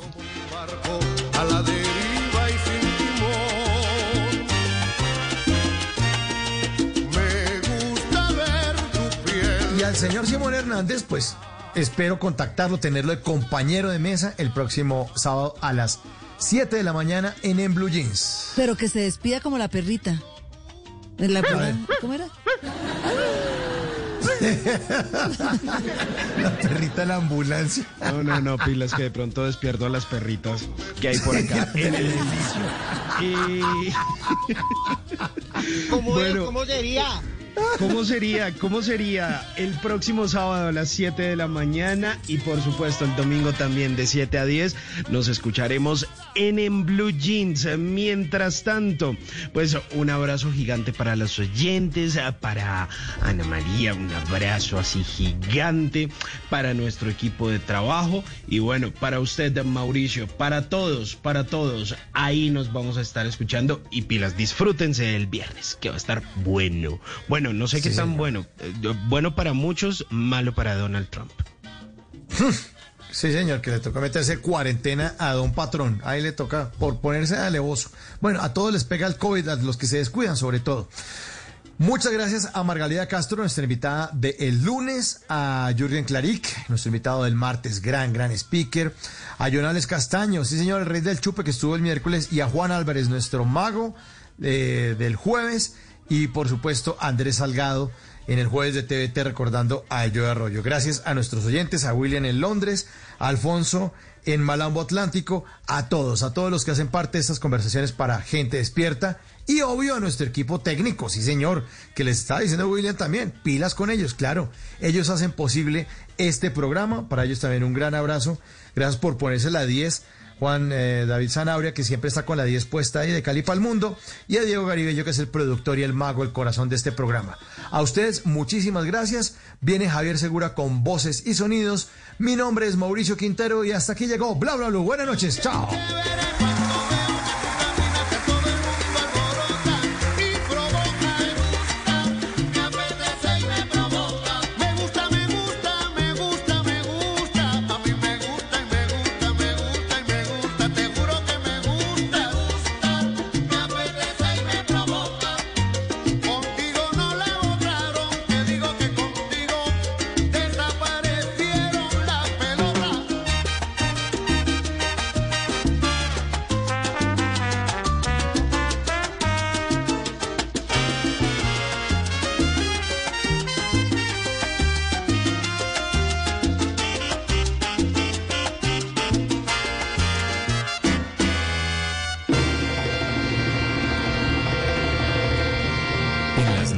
La única que no se cansa es la lengua.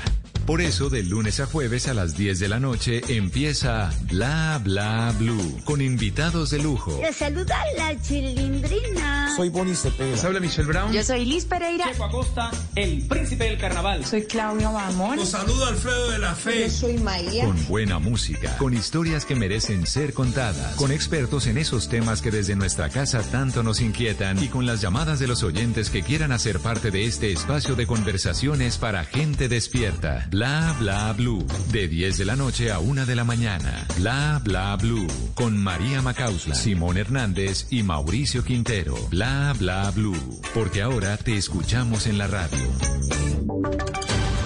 Voces y sonidos de Colombia y el mundo en Blue Radio y bluradio.com, porque la verdad es de todos. Una de la mañana y cuatro minutos. Soy Javier Segura y se hace una actualización de las noticias más importantes de Colombia y el mundo en Blue Radio.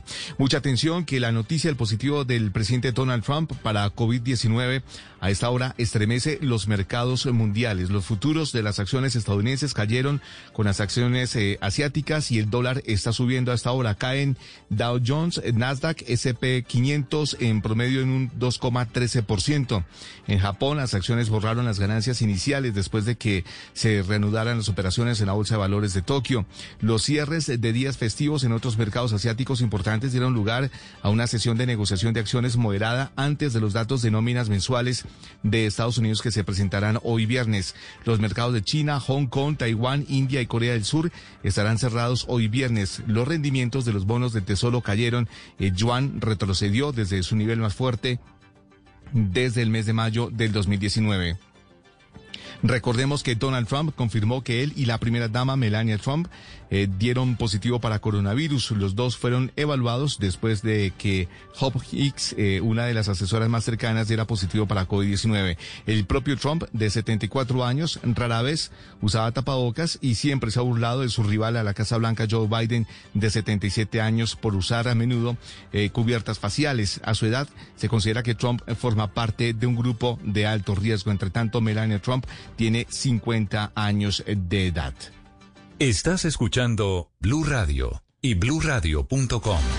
Una de la mañana y cinco minutos, volviendo a noticias locales, tras la alerta lanzada en los municipios de Piedecuesta y Florida Blanca, en Santander, las autoridades anunciaron que habrá mayor rigor en la estrategia para identificar las zonas donde se están presentando mayores contagios de COVID-19. Julia Mejía. El gobernador de Santander, Mauricio Aguilar, dijo que se endurecerán las medidas sanitarias en los municipios de Piedecuesta y Florida Blanca, donde se implementará con mayor rigurosidad la estrategia PRAS, esto para el rastreo de casos COVID-19. Dice que en barrios con altos números de contagio podrían ser aislados. Florida Blanca, Piedecuesta, que son municipios donde han estado incrementándose los casos de contagio, se rigurice eh, eh, la estrategia PRAS, que es donde realmente necesitamos enfocarnos. Santander continúa con la medida del pico y cédula par e impar como estrategia para prevenir brotes de COVID-19. Sin embargo, en Bucaramanga la medida fue levantada. Una de la mañana y seis minutos en Medellín, más de 500 jóvenes fueron sorprendidos en una rumba electrónica en pleno espacio público y exponiéndose al coronavirus. Andrés Noreña. El general Eliezer Camacho, comandante de la Policía Metropolitana del Valle de Aburrá, confirmó la realización de una fiesta clandestina en el barrio Villa Sofía de la comuna de Robledo, occidente de Medellín. Allí cerca de 500 personas al ritmo de la música electrónica no respetaron el distanciamiento social, no portaban el tapabocas y una vez llegó el cuadrante de la policía salieron despavoridos hacia sus viviendas. Varios eh, jóvenes realizando en vía pública una alteración a la tranquilidad al parecer se trataría de una organización de una fiesta por parte de eh, adolescentes. Según la misma policía, la mayoría de los participantes eran menores de edad. Los ocupantes de tres viviendas desde donde se amplificaba el sonido fueron sancionados con el Código Nacional de Policía. Una de la mañana y siete minutos en Barranquilla, una enfermera asesinó a su esposo de 10 puñaladas. Según la mujer, ella y sus hijos eran víctimas de abuso por parte de este hombre, informa Ingel de la Rosa. Gracie Hernández es la enfermera de 29 años que reconoció haber asesinado a puñal a su esposo mientras él dormía en su apartamento en el barrio La Pradera. Aunque ese día la mujer inculpó a un sobrino de la víctima, las pruebas de la fiscalía la llevaron a ser judicializada y durante la audiencia de imputación de cargos aceptó el delito de homicidio agravado. Me dejé llegar por el dolor después que él me agredió, yo igual lo hice, no debo aceptar eso. Cabe recalcar que él le pegaba a mis hijos, eso sí le pegaba. Los niños lo saben y lo dicen, y abusaba de la última nena. La mujer le pidió disculpas a la familia de su pareja, Jonah Costa Castillo, quien fue contador de profesión y acordeonero. Noticias contra reloj en Blue Radio. Y cuando ya es la una de la mañana y ocho minutos, la noticia en desarrollo, el precio del barril de petróleo Brent eh, eh, para entrega del mes de diciembre abierto este viernes en el mercado de futuros de Londres con una caída de 2,71% hasta situarse por debajo de los 40 dólares, en concreto en 39,84 dólares. Y seguimos atentos porque la declaración del médico de la Casa Blanca, Sean Conley, no aborda si el presidente Donald Trump o la primera dama de Estados Unidos, Melania Trump, tienen síntomas de coronavirus, pero eso sí, la gente notó que la voz del presidente estaba un poco ronca en las últimas horas, pero algunos lo atribuyeron a una semana bastante ocupada, informa esta hora de New York Times. La ampliación de estas y otras noticias se encuentras en blueradio.com. Sigan en sintonía con Blue Música. Esta es Blue Radio. En Bogotá, 89.9 FM. En Medellín. 97.9 FM. En Cali, 91.5 FM. En Barranquilla, 100.1 FM. En Cartagena,